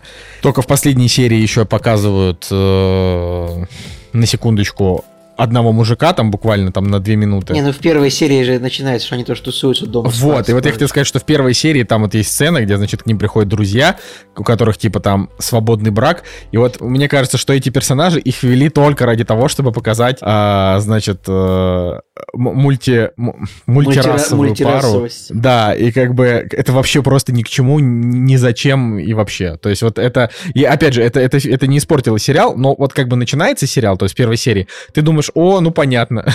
то есть это как бы реально первые там полчаса ты такой думаешь, ясненько, ясненько. То есть это опять э, это Америка 21 век, вот это все, шихер, э, там э, еще главный герой, вот он постоянно, он постоянно извиняется, он постоянно боится сказать что-то не так, у него какие-то все время, вот он, он все время как бы корректирует свои фразы, потому что он боится, что что-то скажет не так. И как вот по итогу, какую трансформацию он переживает, как у него это происходит, то есть он идет от такого э, человека, который как бы, ну, жизнь положил ради там своей жены и ради вот этого семейного счастья, и во что вот он в итоге превращается. А, ну, вот я, я просто, я в неописуемом восторге. Это вот сериал, который а, мы посмотрели там три серии, и я просто с нетерпением ждал четвертую, потому что тогда вышли только три. А потом я с таким же просто невероятным нетерпением ждал пятую. Вот. И это, и их всего пять серий. И вот для меня это просто огромный такой вот и актерский опыт, и, и, и зрительский опыт, потому что это вот реально это круто. Люди просто разговаривают, а ты, а ты не можешь оторваться. Поэтому, честно говоря, у меня немножко сейчас такие завышенные ожидания от Бергмана. Мне кажется, что если Бергман э, круче, то это вообще должен быть какой-то космический уровень улета. Но, но этот сериал для меня, вот, вот этот мини-сериал, он просто вот великий, иначе сказать не могу. Вот. И Джессика ну, Честейн здесь мне показалось... Я посмотрел то, что ты хотел, теперь ты мне торчишь тоже что-нибудь. Я, я просто, я очень расстроен, что ты, что ты увидел за этим такой примитивизм. Потому что, блин, он, потому что это не примитивный сериал. Вот, ну, это, возможно. Это очень грустно. Я не говорю, что я увидел примитивизм. Я просто сказал, что я не сопереживаю, как бы, в том смысле, что вот каждую серию меняются желания и, и, и самые героев. Это жизненно, но с точки зрения сериала я как бы вот, я люблю когда целостно. А тут Короче, ну... Но потому что, да, это пять, это пять разных историй, произошедших там за 4 года. Ну, вот такая вот фигня. Ну и вообще классно, что Джессика Честейн здесь типа на человека похожа. Потому что обычно в фильмах она там последние годы у нее максимально безэмоциональное лицо. И вообще у Джессики Честейн не очень эмоциональное лицо, вот это честно, но она такая немножечко примороженная. Э, и вот здесь э, в сценах, когда... Ну, вот вторая серия, это сцена, где она всю серию ему рассказывала, почему ей нужно от него уйти. Ну, Николай, ну это просто одно из вообще сильнейших, просто в принципе, ну сцен, ну, которые я видел. Ну вот Понимаешь? я говорю, что где-то вот где-то в начале третьей серии сериал для и умер, потому что вот половина сериала, она неплохая, где разворачивается, э, так сказать, трагедия развода э, и решение вопроса. Дальше начинается вот эта вот канитель, где у них как бы, значит, она такая в отношениях с новым чуваком, но возвращается к этому. Так это же все, он это такой, каждый раз, ну ладно. Ну, это, я говорю, это вот, это вот, это, это, это вот эти вот отношения этих людей, которые всем, всем мозги только делают, привлекая к себе нарциссическое внимание постоянно. Ой, мы разошлись. Да тут вообще такого нет. Они скрываются, они ни, ничего внимания не привлекают. Вообще, да? Николай, они привлекают внимание всех зрителей, которые смотрят этот сериал. Господь, ладно. Увезите, остановите планету, я сойду.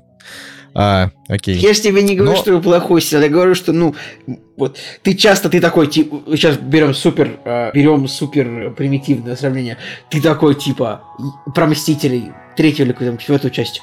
Я не согласен с Таносом, что он просто так решил убить половину всех во вселенной. Я такой, а я, а я тут не согласен с тем, что я как бы должен сопереживать э, парочки, которые в каждой серии ну, меняют свое мнение насчет того, что а, они а хотят. я на самом деле, Ну, а я тебе не так. говорю, что им надо сопереживать, вот это тоже важно, потому что я как бы в какие-то моменты то есть не то, что в какие-то моменты, мне много в каких моментах этого сериала мне не нравилось ни персонаж Джессики Честейн, ни персонаж Оскара Айзека. Они в каких-то моментах э, вели себя как бы мерзенько. Но, но прикол именно в том, что это вот жизнь, она такая, понимаешь? Она такая дурацкая. У меня вот в моей собственной жизни, в которой долгие а, и как бы реально очень долгие отношения. Даже, даже в, э- в этих моментах там были вот такие вот истории, которые ты вот рассказываешь каким-то людям, и они такие, нифига себе, это вот такое у вас произошло.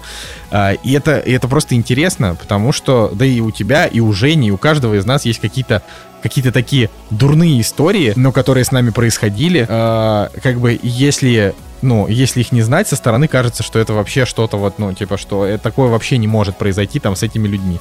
Вот, может, про то, мне кажется, этот сериал. И, и, наверное, вот его стоит советовать людям вообще в отрыве от Бергмана и, в принципе, того, что он делает.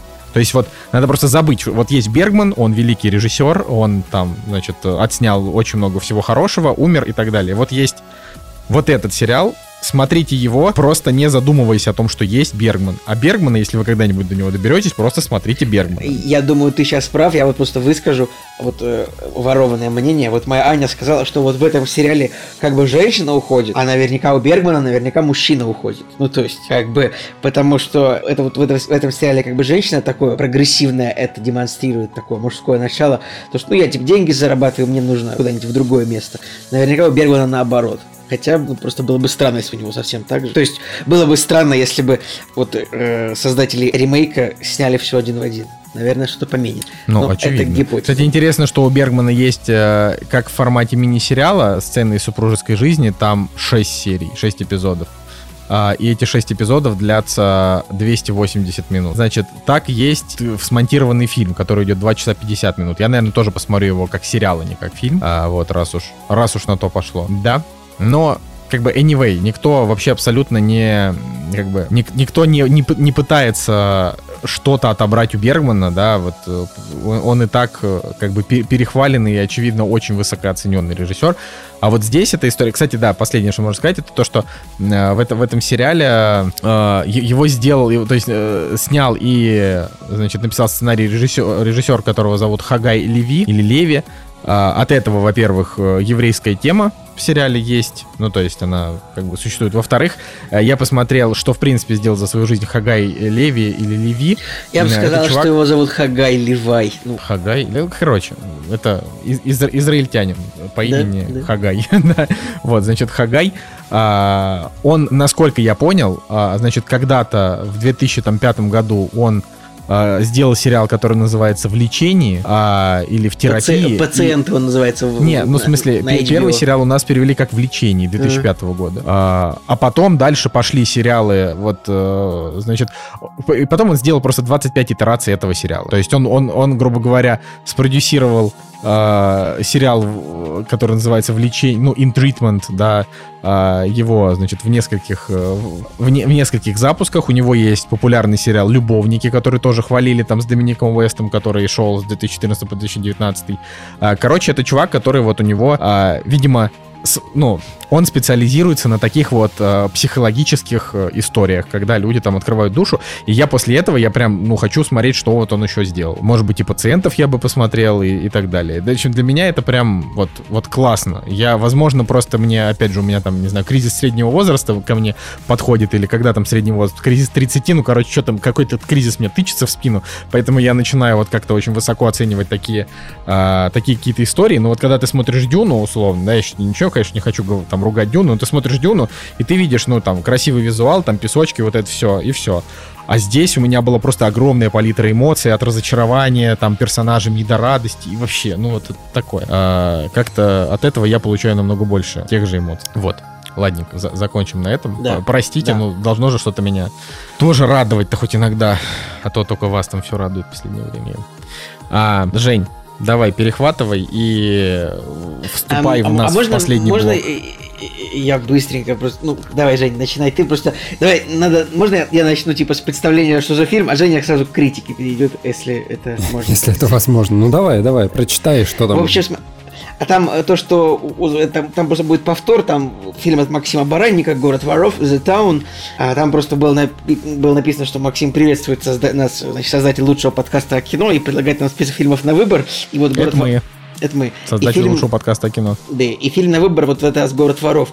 А, в общем, а, «Город воров» — это такой фильм, который в 2010 году, то есть благодаря нему типа Бен Аффлек вернулся, ну, то есть он, как бы, как сказать, перезапустил немножко свою карьеру, потому что она у него там забуксовала где-то вот а, год- у него и актерская, и режиссерская карьера где-то забуксовала году где-то, где-то, наверное, 2000 после после фильма «Час расплаты» и «Девушки из Джерси», вот где-то в районе 2005-го он снялся в нескольких провальных проектах, а, вот, и, в общем, он... Но в седьмом году у него был режиссерский фильм, который называется «Gone, Baby, Gone», «Прощай, детка, прощай». Я его, кстати, не сильно люблю, там он, его брат играет в главной роли. Я тоже не люблю. Поэтому, честно. пожалуйста, вот не заказывайте «Прощай, детка, прощай», мне он не, не нравится, поэтому... Вот, но вот именно «The Town», «Город воров», он очень хорошо стартовал в прокате, ну, для своей тематики, это просто бандитское кино, он в Америке неплохо собрал и в мире, и хорошие отзывы получил, и Джереми Реннер получил лучшую мужскую роль второго плана, номинацию, ну, не Оскар, но номинацию. В общем, Несколько, кстати, номинаций. Не только на Оскаре, он еще много где. Да, да, да. номинаций. В общем, в целом фильм как бы в Америке достаточно успешно проехал и в прокатном смысле, и от критиков. Да. Но от и- меня он получил разнос. Да, ну, ну сейчас Жека уничтожит. И я в целом просто так получилось, что я в 2010 году фильм посмотрел в кино два раза, там ну, просто с разными людьми, и мне он как бы понравился и тогда, и сейчас. И причем я сначала подумал, что... Я сейчас подумал, ну ладно, в 20 лет мне понравилось кино просто про грабителей банков, про бандитов. Думаю, сейчас, наверное, в 30, наверное, не зайдет, но нет. Город воров все так же хорош, мне показался. Мне даже девятка ему стояла, потому что мне он каким-то таким душевным показался в тот, тот, тот момент. Сейчас бы я ему, честно, восьмерку поставил, если бы смотрел первый раз. Но я меня, ми- менять не буду оценку, потому что я поверю а, тому самому Николаю, который поставил эту оценку 23 октября 2010 года. Кстати, интересно, что... А сейчас 13 октября 2021. Блин, 11 лет пришло. Господи, боже мой. Это был абсолютно другой человек. Ну, в общем, про название фильма надо сказать, что он называется в оригинале The Town, потому что действие происходит в районе Бостона под названием Чарльстаун, и как бы типа Таун это сокращение от Таун, то есть а, сокращение от Чарльстаун.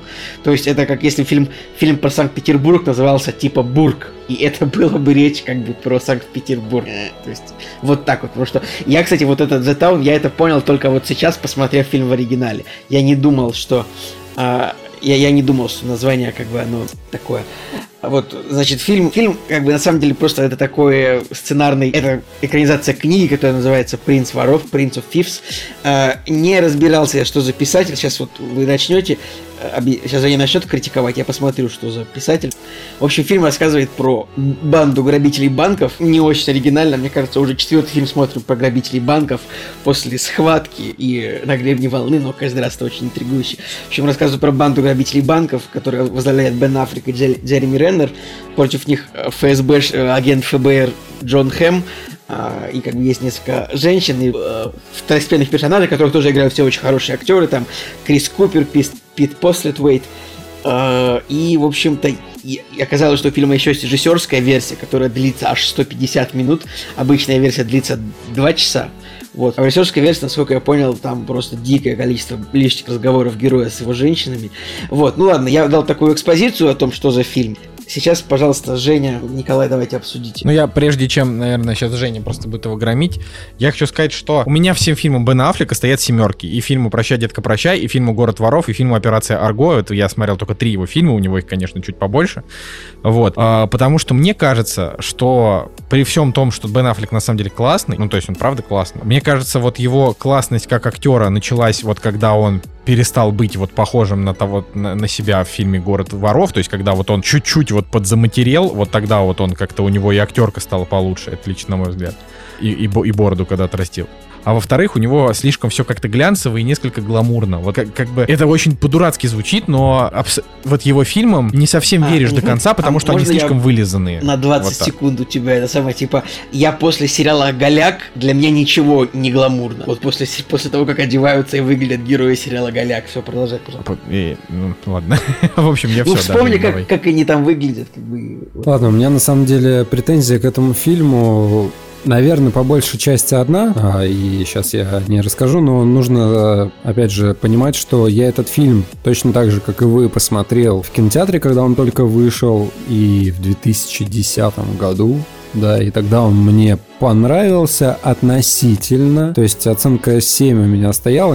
То есть это не 8, не 9, не 10. Достаточно умеренная, средняя, взвешенная картина, которая мне тогда понравилась с точки зрения пацаны брат за брата грабят, убивают нормально.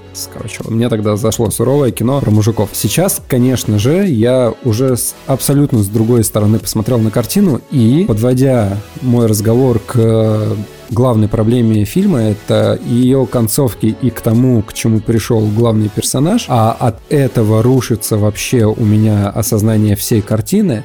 А, Чтобы вы понимали, главный персонаж у нас, э, спойлер не спойлер, но все хорошо, главный персонаж у нас остался жив. И, как мы уже сказали, что это фильм по роману, да, который называется «Принц воров». И что вы думаете? В романе главный персонаж умирает на руках своей возлюбленной. И вот такая концовка для меня на самом деле, наверное, была бы более подходящей э, всему тому, что я увидел. Но нет, у нас достаточно слащавая, достаточно самолюбивая, я бы даже сказал, окончание фильма. Очень, это ты прав, очень самолюбивый. Бен Аффлек такой, ну я в фильме, вообще, я самый классный, я вообще, я просто братишка, самый лучший. Продолжай, пожалуйста. Да, и это самолюбование, оно на самом деле не покидало меня на протяжении практически всей картины, потому что вот у нас персонаж, который стремится к, скажем так, лучшей жизни, но он центральный, и на нем реально сосредоточено что-то такое, что вызывает чувство самолюбования. Я даже вам больше скажу несколько провокационными, наверное, какими-то сравнениями. Вот э, последние фильмы с Козловским, а помните, у нас был такой фильм, который называется «На районе»,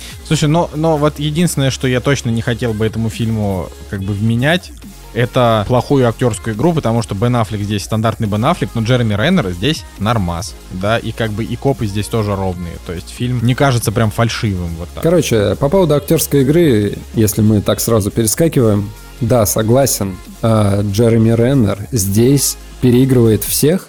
Бен Аффлек здесь на самом деле практически никакой. У него каменное лицо на протяжении всей картины. Когда от него требуется какое-то эмоциональное действие, там есть ровно одна встряска, когда происходит стычка между а, персонажем Реннера и персонажем Бена Аффлека, вот какой-то накал там страстей, да, они начинают драться друг с другом. Но это, это тоже настолько где-то на поверхности лежит, что персонаж Бена Аффлека, ну вот он один раз взорвался и все, и дальше как бы достаточно ровная у нас такая полочка по эмоциям идет. Реннер согласен, в принципе не зря получил э, номинацию на Оскар, потому что, опять же, в интересных фактах написано, что он и вживался в роль, там общался с э, какими-то трушными бандосами с этого района.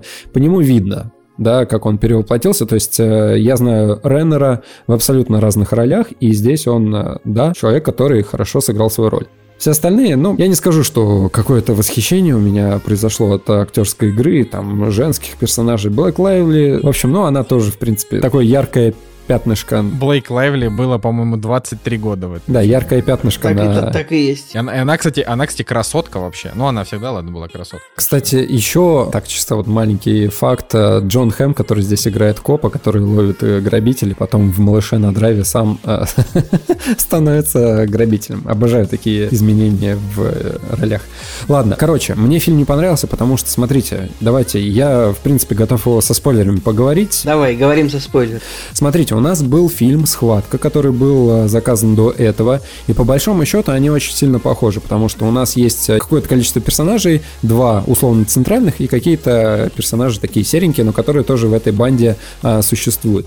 И значит, это персонажи, вот центральные два да, здесь у нас Аффлек и Реннер, а в схватке это у нас Вол Килмер и Роберт Де Ниро, и они все связаны узами улицы, да, они выросли вместе, они прошли школу каких-то там проблем, то есть э, братья по улице, скажем так, вот, и эта братская как бы любовь, э, эти отношения, они крепкие, то есть и в огонь, и в воду они все друг с другом идут. Но, смотрите, э, схватка как произведение, оно намного более глубокое. Там заложено несколько проблем, да, там, сценарных, э, которые решают э, персонажи. И он идет тоже очень долго. То есть э, я смотрел «Город воров» режиссерскую версию, она, мать его, идет два с половиной часа ужасных.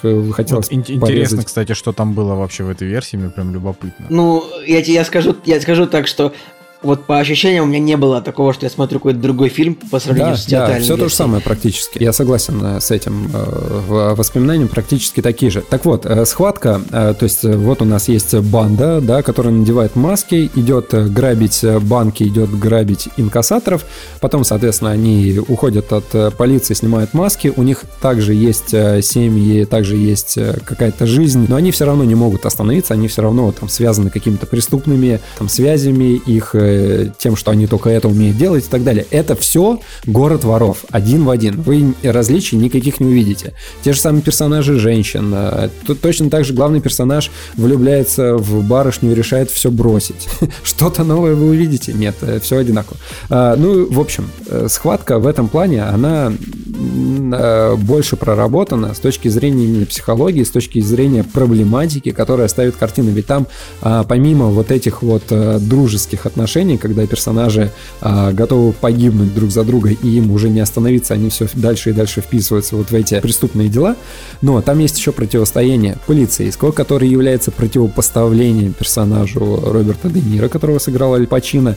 И там это тоже чуть ли не центральная тема, потому что два искалеченных персонажа, с одной стороны хороший и хороший, с другой стороны хороший и плохой, скажем так, в какой-то степени, да. И они вот э, друг с другом общаются, они противопоставляются друг другу. И э, на этом строится интерес. Схватка Аль Пачино, Де Ниро. Это классно. Это вот это что-то, что тебя завлекало, да, на картину. Э, Город воров исключает вот эту вот связь. То есть, да, там остается любовь э, у главного персонажа. То есть он встречает девушку, да, со стороны, он в нее влюбляется, решает покинуть это преступное свое сообщество пытается изменить свою жизнь к лучшему. Все, на этом фильм, в принципе, а, проблематика заканчивается. И нам представляют персонажей, которые убивают людей, то есть эта банда, она является преступниками с точки зрения не просто какого-то лайтового преступления, что они романтики, они грабят банки так, взламывают сигнализации так, что никто их не может поймать. Нет, они идут с огнестрелом в, значит, в банк, калечат людей,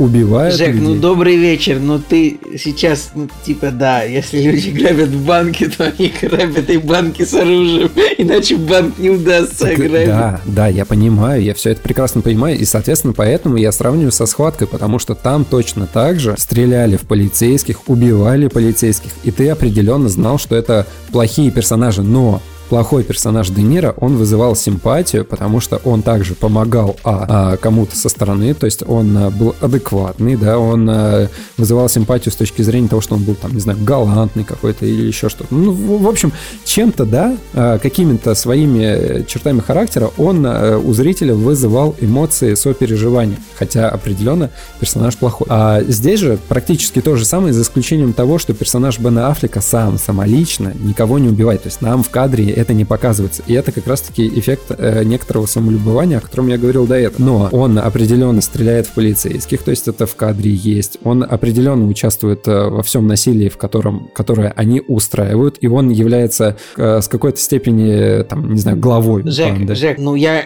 немного все равно мне я, хочется поспорить с твоим восприятием персонажа. То есть то, что герой причиняет кому-то насилие, ну, бывает такое, да, в, в кино, и он для тебя априори плохой, там, извини меня, Терминатор заходит в бар и тоже там стреляет людям по ногам, там, или в полицейских, тоже никого не убивает Все в контексте истории. Но, стре- но стреляет да. в контексте, ну, э, как бы... Так а что в контексте истории? Нет, я на самом деле, я тут э, не на стороне Николая, потому что Николаю прям этот фильм очень нравится, но Я и не на стороне Жени, Нет, потому что не Женя пони- прям что-то не- решил я не по понимаю, полочкам почему- разобрать криминальный фильм. Ну, типа, Почему это- ты этого героя считаешь отрицательным, когда, ну, Бен Аффлек уж, знаешь, уж старался сделать все, чтобы этот герой был у него положительным, заслуживающим искупления. Типа герою дают, значит, тяжелое детство, а значит, с отцом, который работает на бандита, в итоге мы еще и узнаем, что мать его повесилась из-за того, что э, бандит подсадил мать на наркотики. Э, Потом герой нам говорит, что он, значит, все, он, он хочет завязать на совсем с бандитским прошлым, и он хочет уехать из этого города,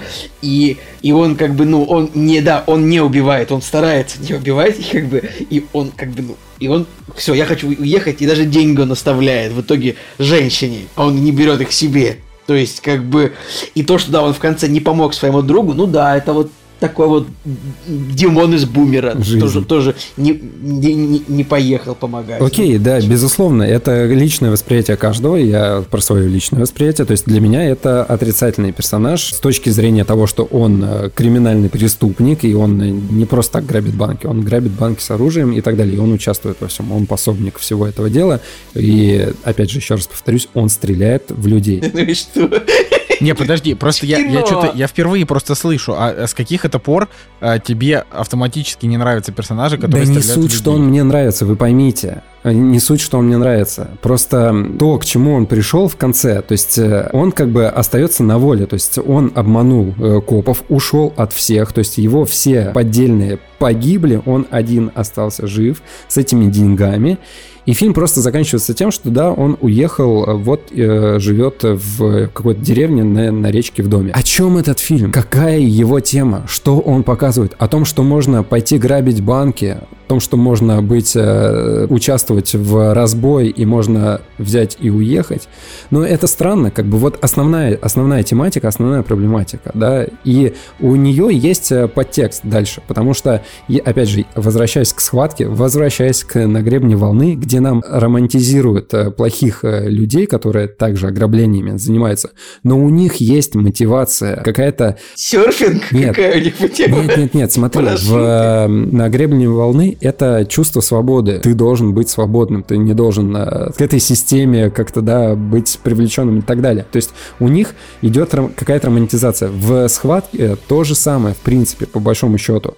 А, ну, только там не свобода, они просто как бы, да, персонаж именно Роберта Де Ниро, он чем-то подкупает зрителя, да, какими-то своими э, эмоциями, там, жестами и так далее. Герой Бена Аффлека, он полностью этого лишен. У него есть э, предыстория с его возлюбленной из гетто, которая является сестрой персонажа Джереми Реннера, и как бы теоретически у него ребенок от нее. Нам, нам, нам дается понять честно, что это не Там не говорится ребенок. об этом, там не говорится. То есть э, просто дается предыстория, он говорит, меня это не волнует, она как бы- Слушай, по- по- по-моему, нам дается вполне четко, потому что если бы были какие-то намеки на то, что это его ребенок, его братишка Джереми Реннер бы его докопал с тем, чтобы он, а, типа, как-то это проверил. Ну, мне так, Так кажется. вот, А- тебе дают, э, значит, какие-то данные, и ты такой, ага, может быть его ребенок, а может быть нет. Вот а, она пришла к нему, чтобы его изнасиловать, он сидит как огурец, просто ничего не делает, такой как бы не, выга- не выставляет ее за дверь. Потом, когда начинается заваруха, он ее выставляет за дверь. Да, можно сказать, что как бы он ее спасает, говорит, уходи.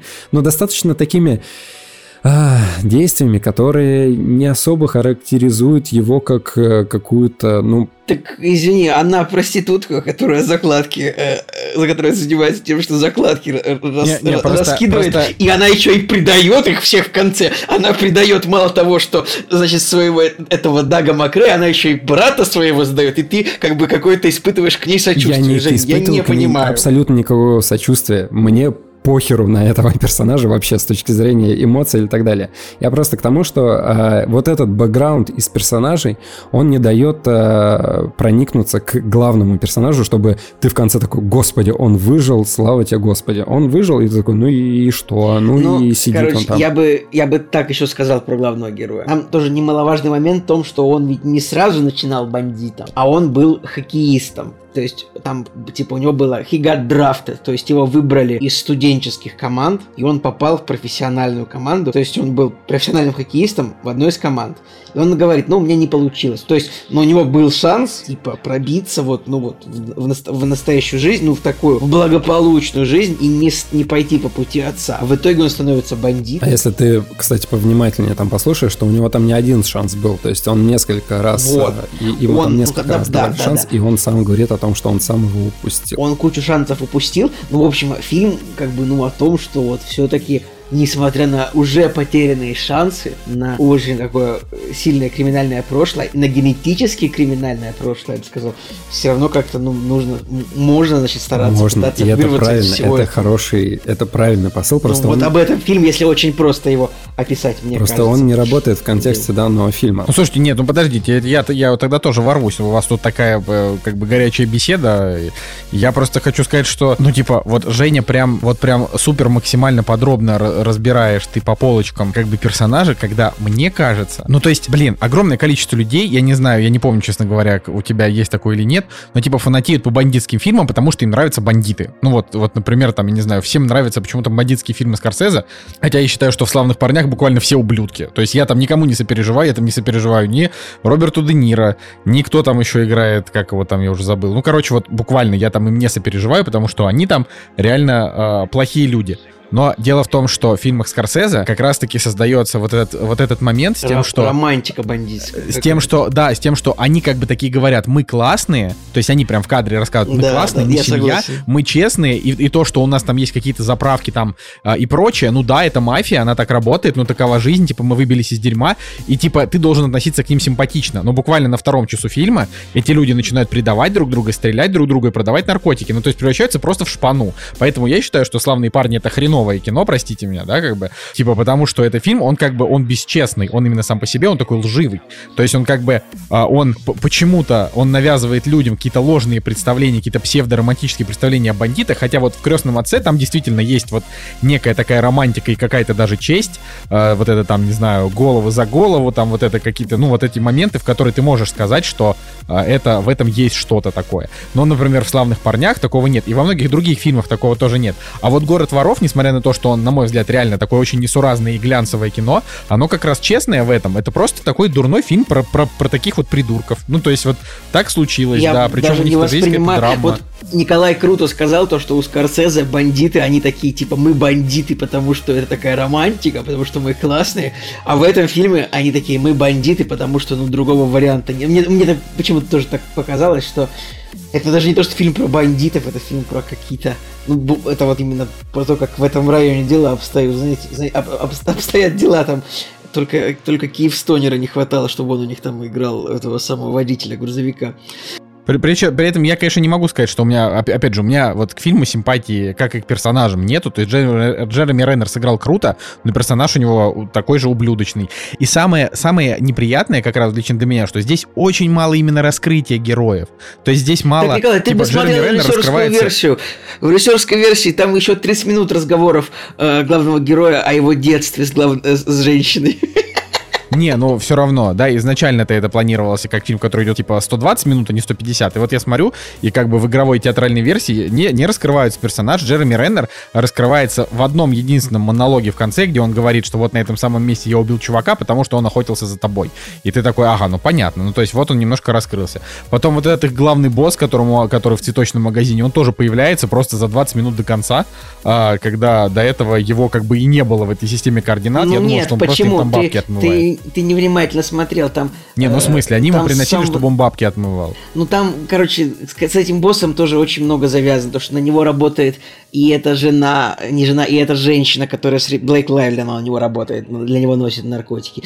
И отец этого самого работал, это тоже там с сам- с самого начала говорится даже. Но это вначале было сказано в брифинге ФБР, когда вот он такой, так, у нас есть тут, значит, вот эти вот ребятки, они такие, ну, не знаю, просто такой этот цветочник, он типичный прям вот клиссированный фильм, клиссированный персонаж из этих фильмов.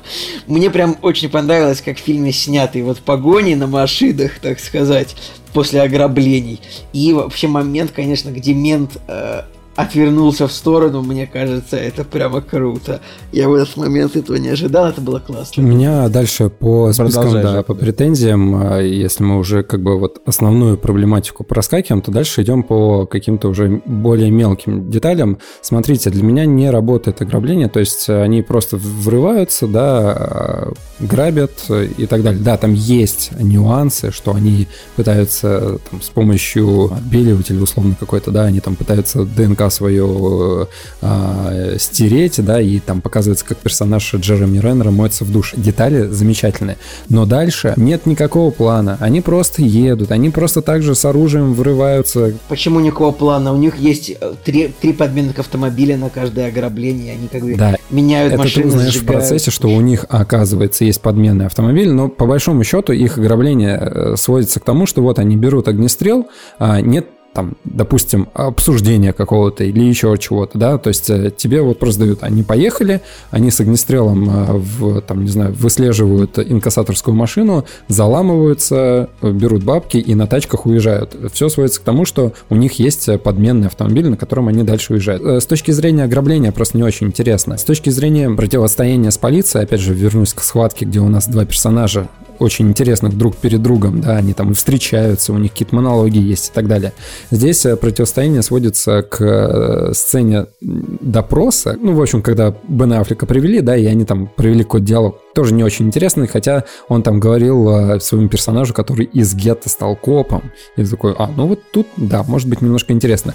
Но вот яркого противостояния между ними нет, то есть персонаж Джона Хэма, ну, я бы не сказал, что он какой-то интересный. Но он вообще Он слитый. вообще слитый, и герой. их финальное противостояние заканчивается чем? Тем, что герой Бена Аффлека оставляет ему записку, типа, пошел ты в жопу. Все.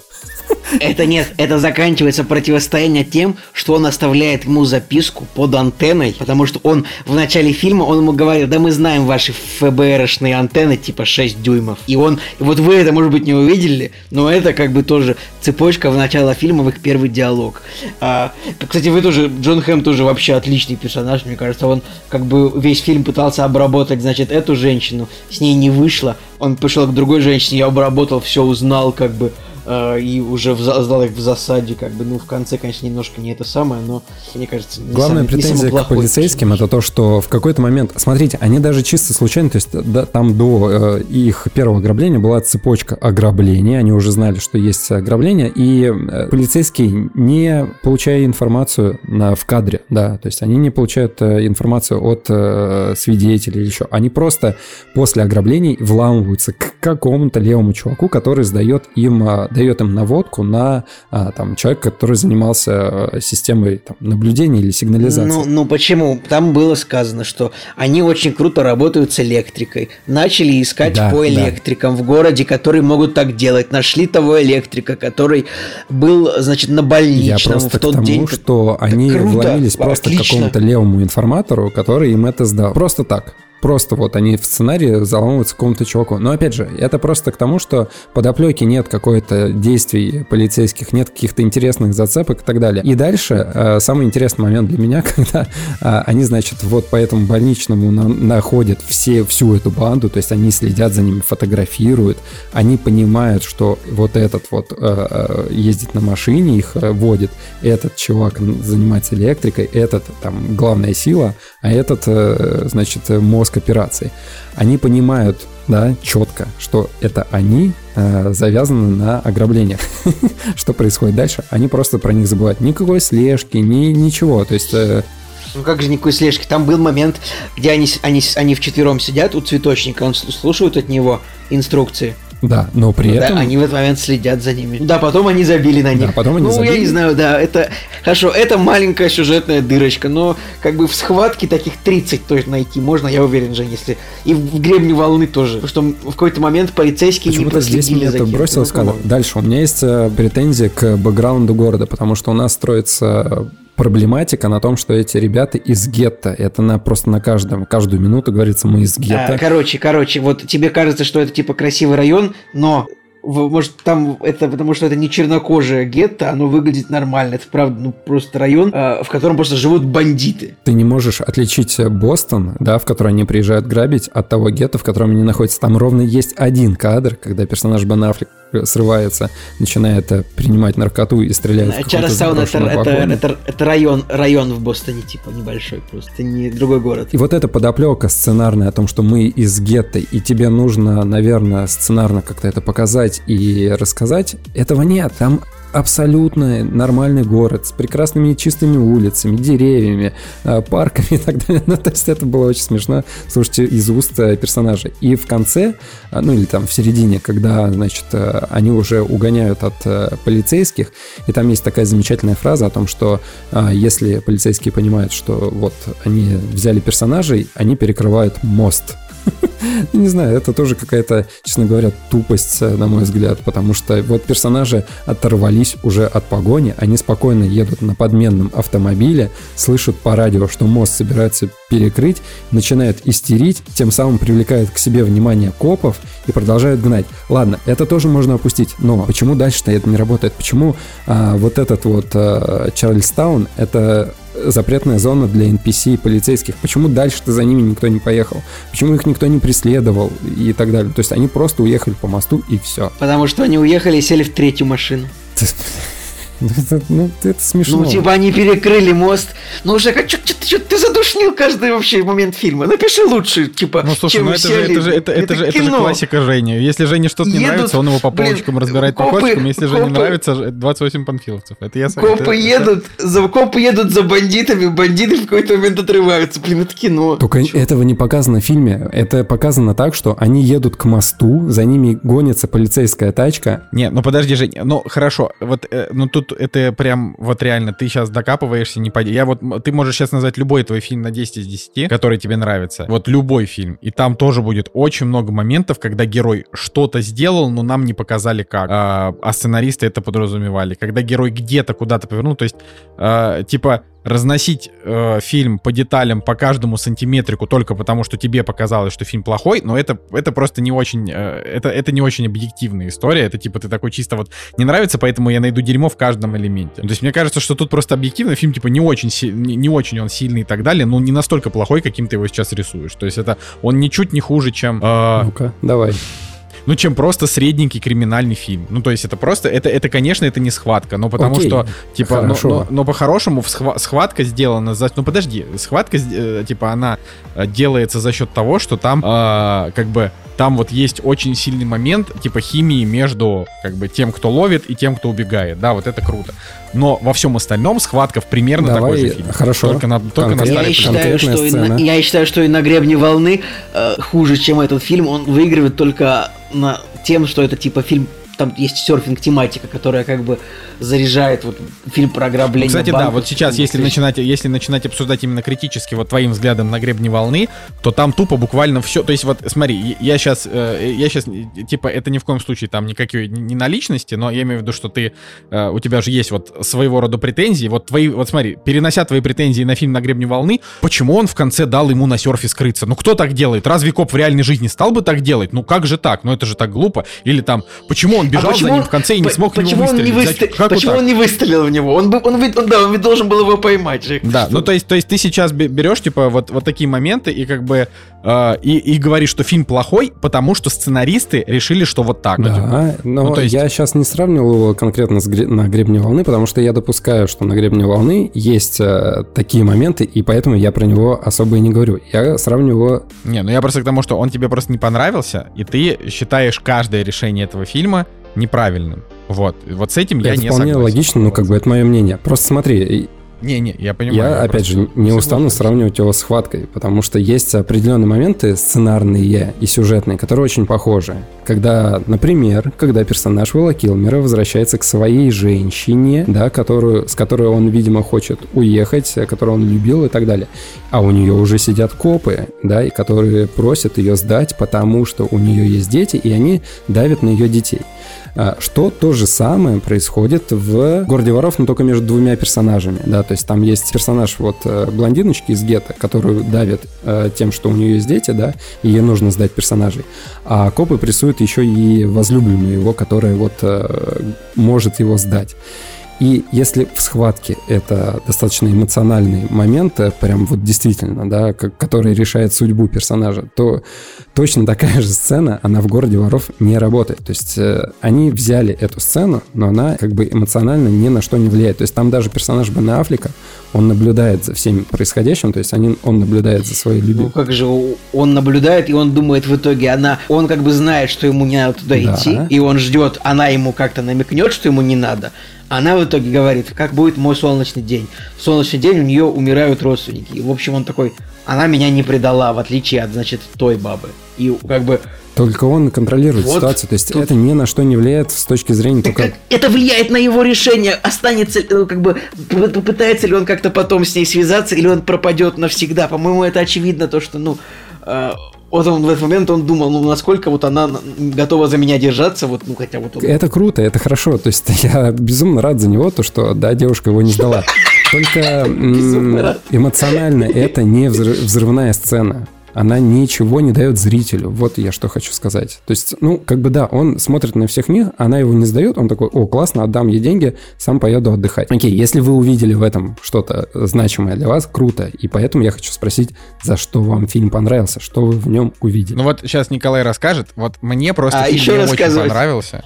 Но, но я просто, я, но я просто и не готов его настолько разносить. Просто для меня это чисто такой вот выше, выше среднего. Ну, типа, э, такой фильм на 7. Э, а, и для меня в нем не хватило эмоций, не хватило бэкграунда, не хватило где-то там э, персонажей. А, но, но, типа, то, что в нем произошло... Вот есть различие в том, что тебя возмущало то, что в нем происходит, а меня не возмущало. Я просто сижу такой, думаю, ну, такое. Ну, то есть, просто как... В принципе, я такого К сожалению. Это, это, это, но, но просто нет, подожди. Ты прям, ты прям разгневался на фильм. Ты 25 эссе нам написал сегодня с утра. Ты сейчас рассказ, раскладываешь по кусочкам, а у меня просто... Я не говорю, что это плохо там или хорошо, ну, вот такое у тебя. А вот у меня это так, что я вообще не испытал такого рода эмоций, как у тебя, чтобы, к этому, чтобы этот фильм настолько его разбирать вот по кускам. То есть для меня это просто вот я такой думаю, ну окей, да, видимо, с Беном Аффлеком у меня не заладилось. Ну в том плане, что у меня там все его фильмы это вот одинаковая оценка. И как бы, и при этом, как там, как актер он мне в целом нравится, там, на последние годы, а как режиссер, ну вот, как режиссер он мне норм. Но вот, допустим, для меня там имя Бена Аффлека в титрах как режиссера, оно для меня не продаст фильм. Вот для Цигулиева, например, продаст, потому что Николаю нравится его фильм, да, вот. А, а, а для меня вот, ну, типа, я такой, ну, ок, вот, как бы, к, к сожалению, но у меня нет к нему такого вот прям... Вот я к фильму Скорсезе испытал больше негативных эмоций, потому что я от него ждал шедевра это про бандитов, да, это а здесь я не ждал шедевра про бандитов. Все, все окей. Нет, это понятно. Но просто я ты просто говоришь, ну, ок, да. ну, такое, а у тебя у самого стоит оценка 7. Ну, 7, да. Ну, это, ну, это фильм, типа, такой, ну, он такой на 6,5-7. Ну, смотри, мне понравился Джереми Реннер, меня в целом устроил сюжет. Ну, то есть, Знаешь, это Николай, просто бандит. Жека отцепился от фильма, теперь он вцепился в тебя, типа, ты почему поставил поставил 7, типа ставь 6. Нет, я просто не услышал до этого конкретных, э, да, там, причин, почему это 7. Ну, то есть, вот теперь, теперь не, ну, услышал смотри, просто... Реннер. И... Не, я просто могу как бы сказать, что, э, ну, я ставлю семерки фильмам, которые в целом удовлетворительны, вот так вот. То есть, и, как бы, вот я ставлю фильму 6, когда он закончился, и, типа, вот, это, значит, вот у меня были от него какие-то ожидания, но они провалились из-за какой-то тупости, но в целом фильм смотрибельный. Вот это у меня 6. 5 это у меня, когда фильм уже, ну, типа, средний, я ему никому советовать не буду, то есть это просто так себе. А ниже 5 это уже как бы скам. Вот. А 7 я ставлю фильму, который меня по-своему удовлетворил. То есть «Город воров» — это такая история, типа, на 2 часа. Она немножко несуразная и недоделанная, в ней очень много чего не раскрыто, но она как бы, она, она имеет начало, середину и конец. Ограбление, там влюбленность, э, там, провал. Вот, и ты такой, ну хорошо, ну то есть вот как-то так. Окей, ладно. Давай я скажу, что мне понравилось. Я, я очень быстро я скажу. Э, мне в целом просто понравилась эта вся история, вот если брать ее все аспекты, то, что у нас есть персонаж, у которого есть отец в тюрьме, у которого есть история, его, мы знаем историю персонажа его, его родителей, мы знаем связи его родителей вот с другими бандитами в городе, а, то есть мы знаем историю с его этим вот другом, с этими женщинами, очень как бы, хорошо раскрыты взаимосвязь со всеми героями, я поэтому всем сопереживал, потому что, ну, как бы понятно, кто они друг другу и что они могут друг от друга ждать, что они могут сделать. Мне очень напряженные показались все ограбления, которые показаны в фильме, что ограбление в середине, что финальное ограбление. Как бы было интересно, как полиция к ним подступится, поймают они их, не поймают, кто выживет. Ну, как бы, то есть для меня фильм и душевный, потому что ну, отношения героев мне были интересны, и напряженный, потому что ограбление, экшн-сцены интересно, э, хорошо поставлены, и как бы есть интрига, выберутся, не выберутся, выживут, не выживут. И как бы целостно раскрыты персонажи, на мой взгляд, как бы, и вот эта вот история такого, как бы, ну, бандитского района в целом как бы она вот как-то мне вот понравилась больше, чем это обычно делает Скорсезе даже. Там, чем какие-нибудь... Ну, не хочу сравнивать с фильмом Скорсезе уже, вот, потому что, конечно, какой-нибудь э, «Однажды в Америке» Серджи Леоне фильм, да, если не ошибаюсь, но вот э, конечно, с таким сравнивать, наверное, не стоит, но тут мне, блин, мне нравится этот фильм вот во, во всех смыслах, и в актерском, и в сценарном, просто я его люблю, и как бы я его и разбирал его с точки зрения киногрехов. Я смотрел там какие-то разборы и даже на, на американском ютубе. Но... Ну, короче, Предлагаю закончить считаю, наше обсуждение потрясающим описанием на кинопоиске, которое вот в двух строчках описывает фильм. Бен Аффлек, грабитель банков с нежным сердцем. Он пытается завязать с криминалом, но друзья против. Неплохо, неплохо. Да. Ну, короче, типа, я, я не буду советовать его смотреть, и для меня проход, ну, проход, проходной фильм такой. Я вот. мужчинам посоветую, женщинам не советую. Ну, ну вот такой, блин, ладно. Короче, э, пишите Мне кажется, у нас минут, минут на 40 обсуждения получилось прикольно. Да. Это действительно очень долго, сильно, сильно дольше, чем я бы хотел вообще, в принципе, говорить об этом фильме, но, но уж как есть. Значит, пишите нам комментарии, ставьте нам лайки, вот, э, рассказывайте, что там сейчас модно, а то мы только по чату теперь узнаем, что модно, все слишком, слишком быстро становится как-то все очень все очень меняется, так что... Так что встретимся, надеюсь, на следующей неделе. С вами был Николай Солнышко. Николай Цугулиев. Евгений Москвин. И Кактус Подкаст. Лучший подкаст о кино, по мнению наших слушателей. Всем пока.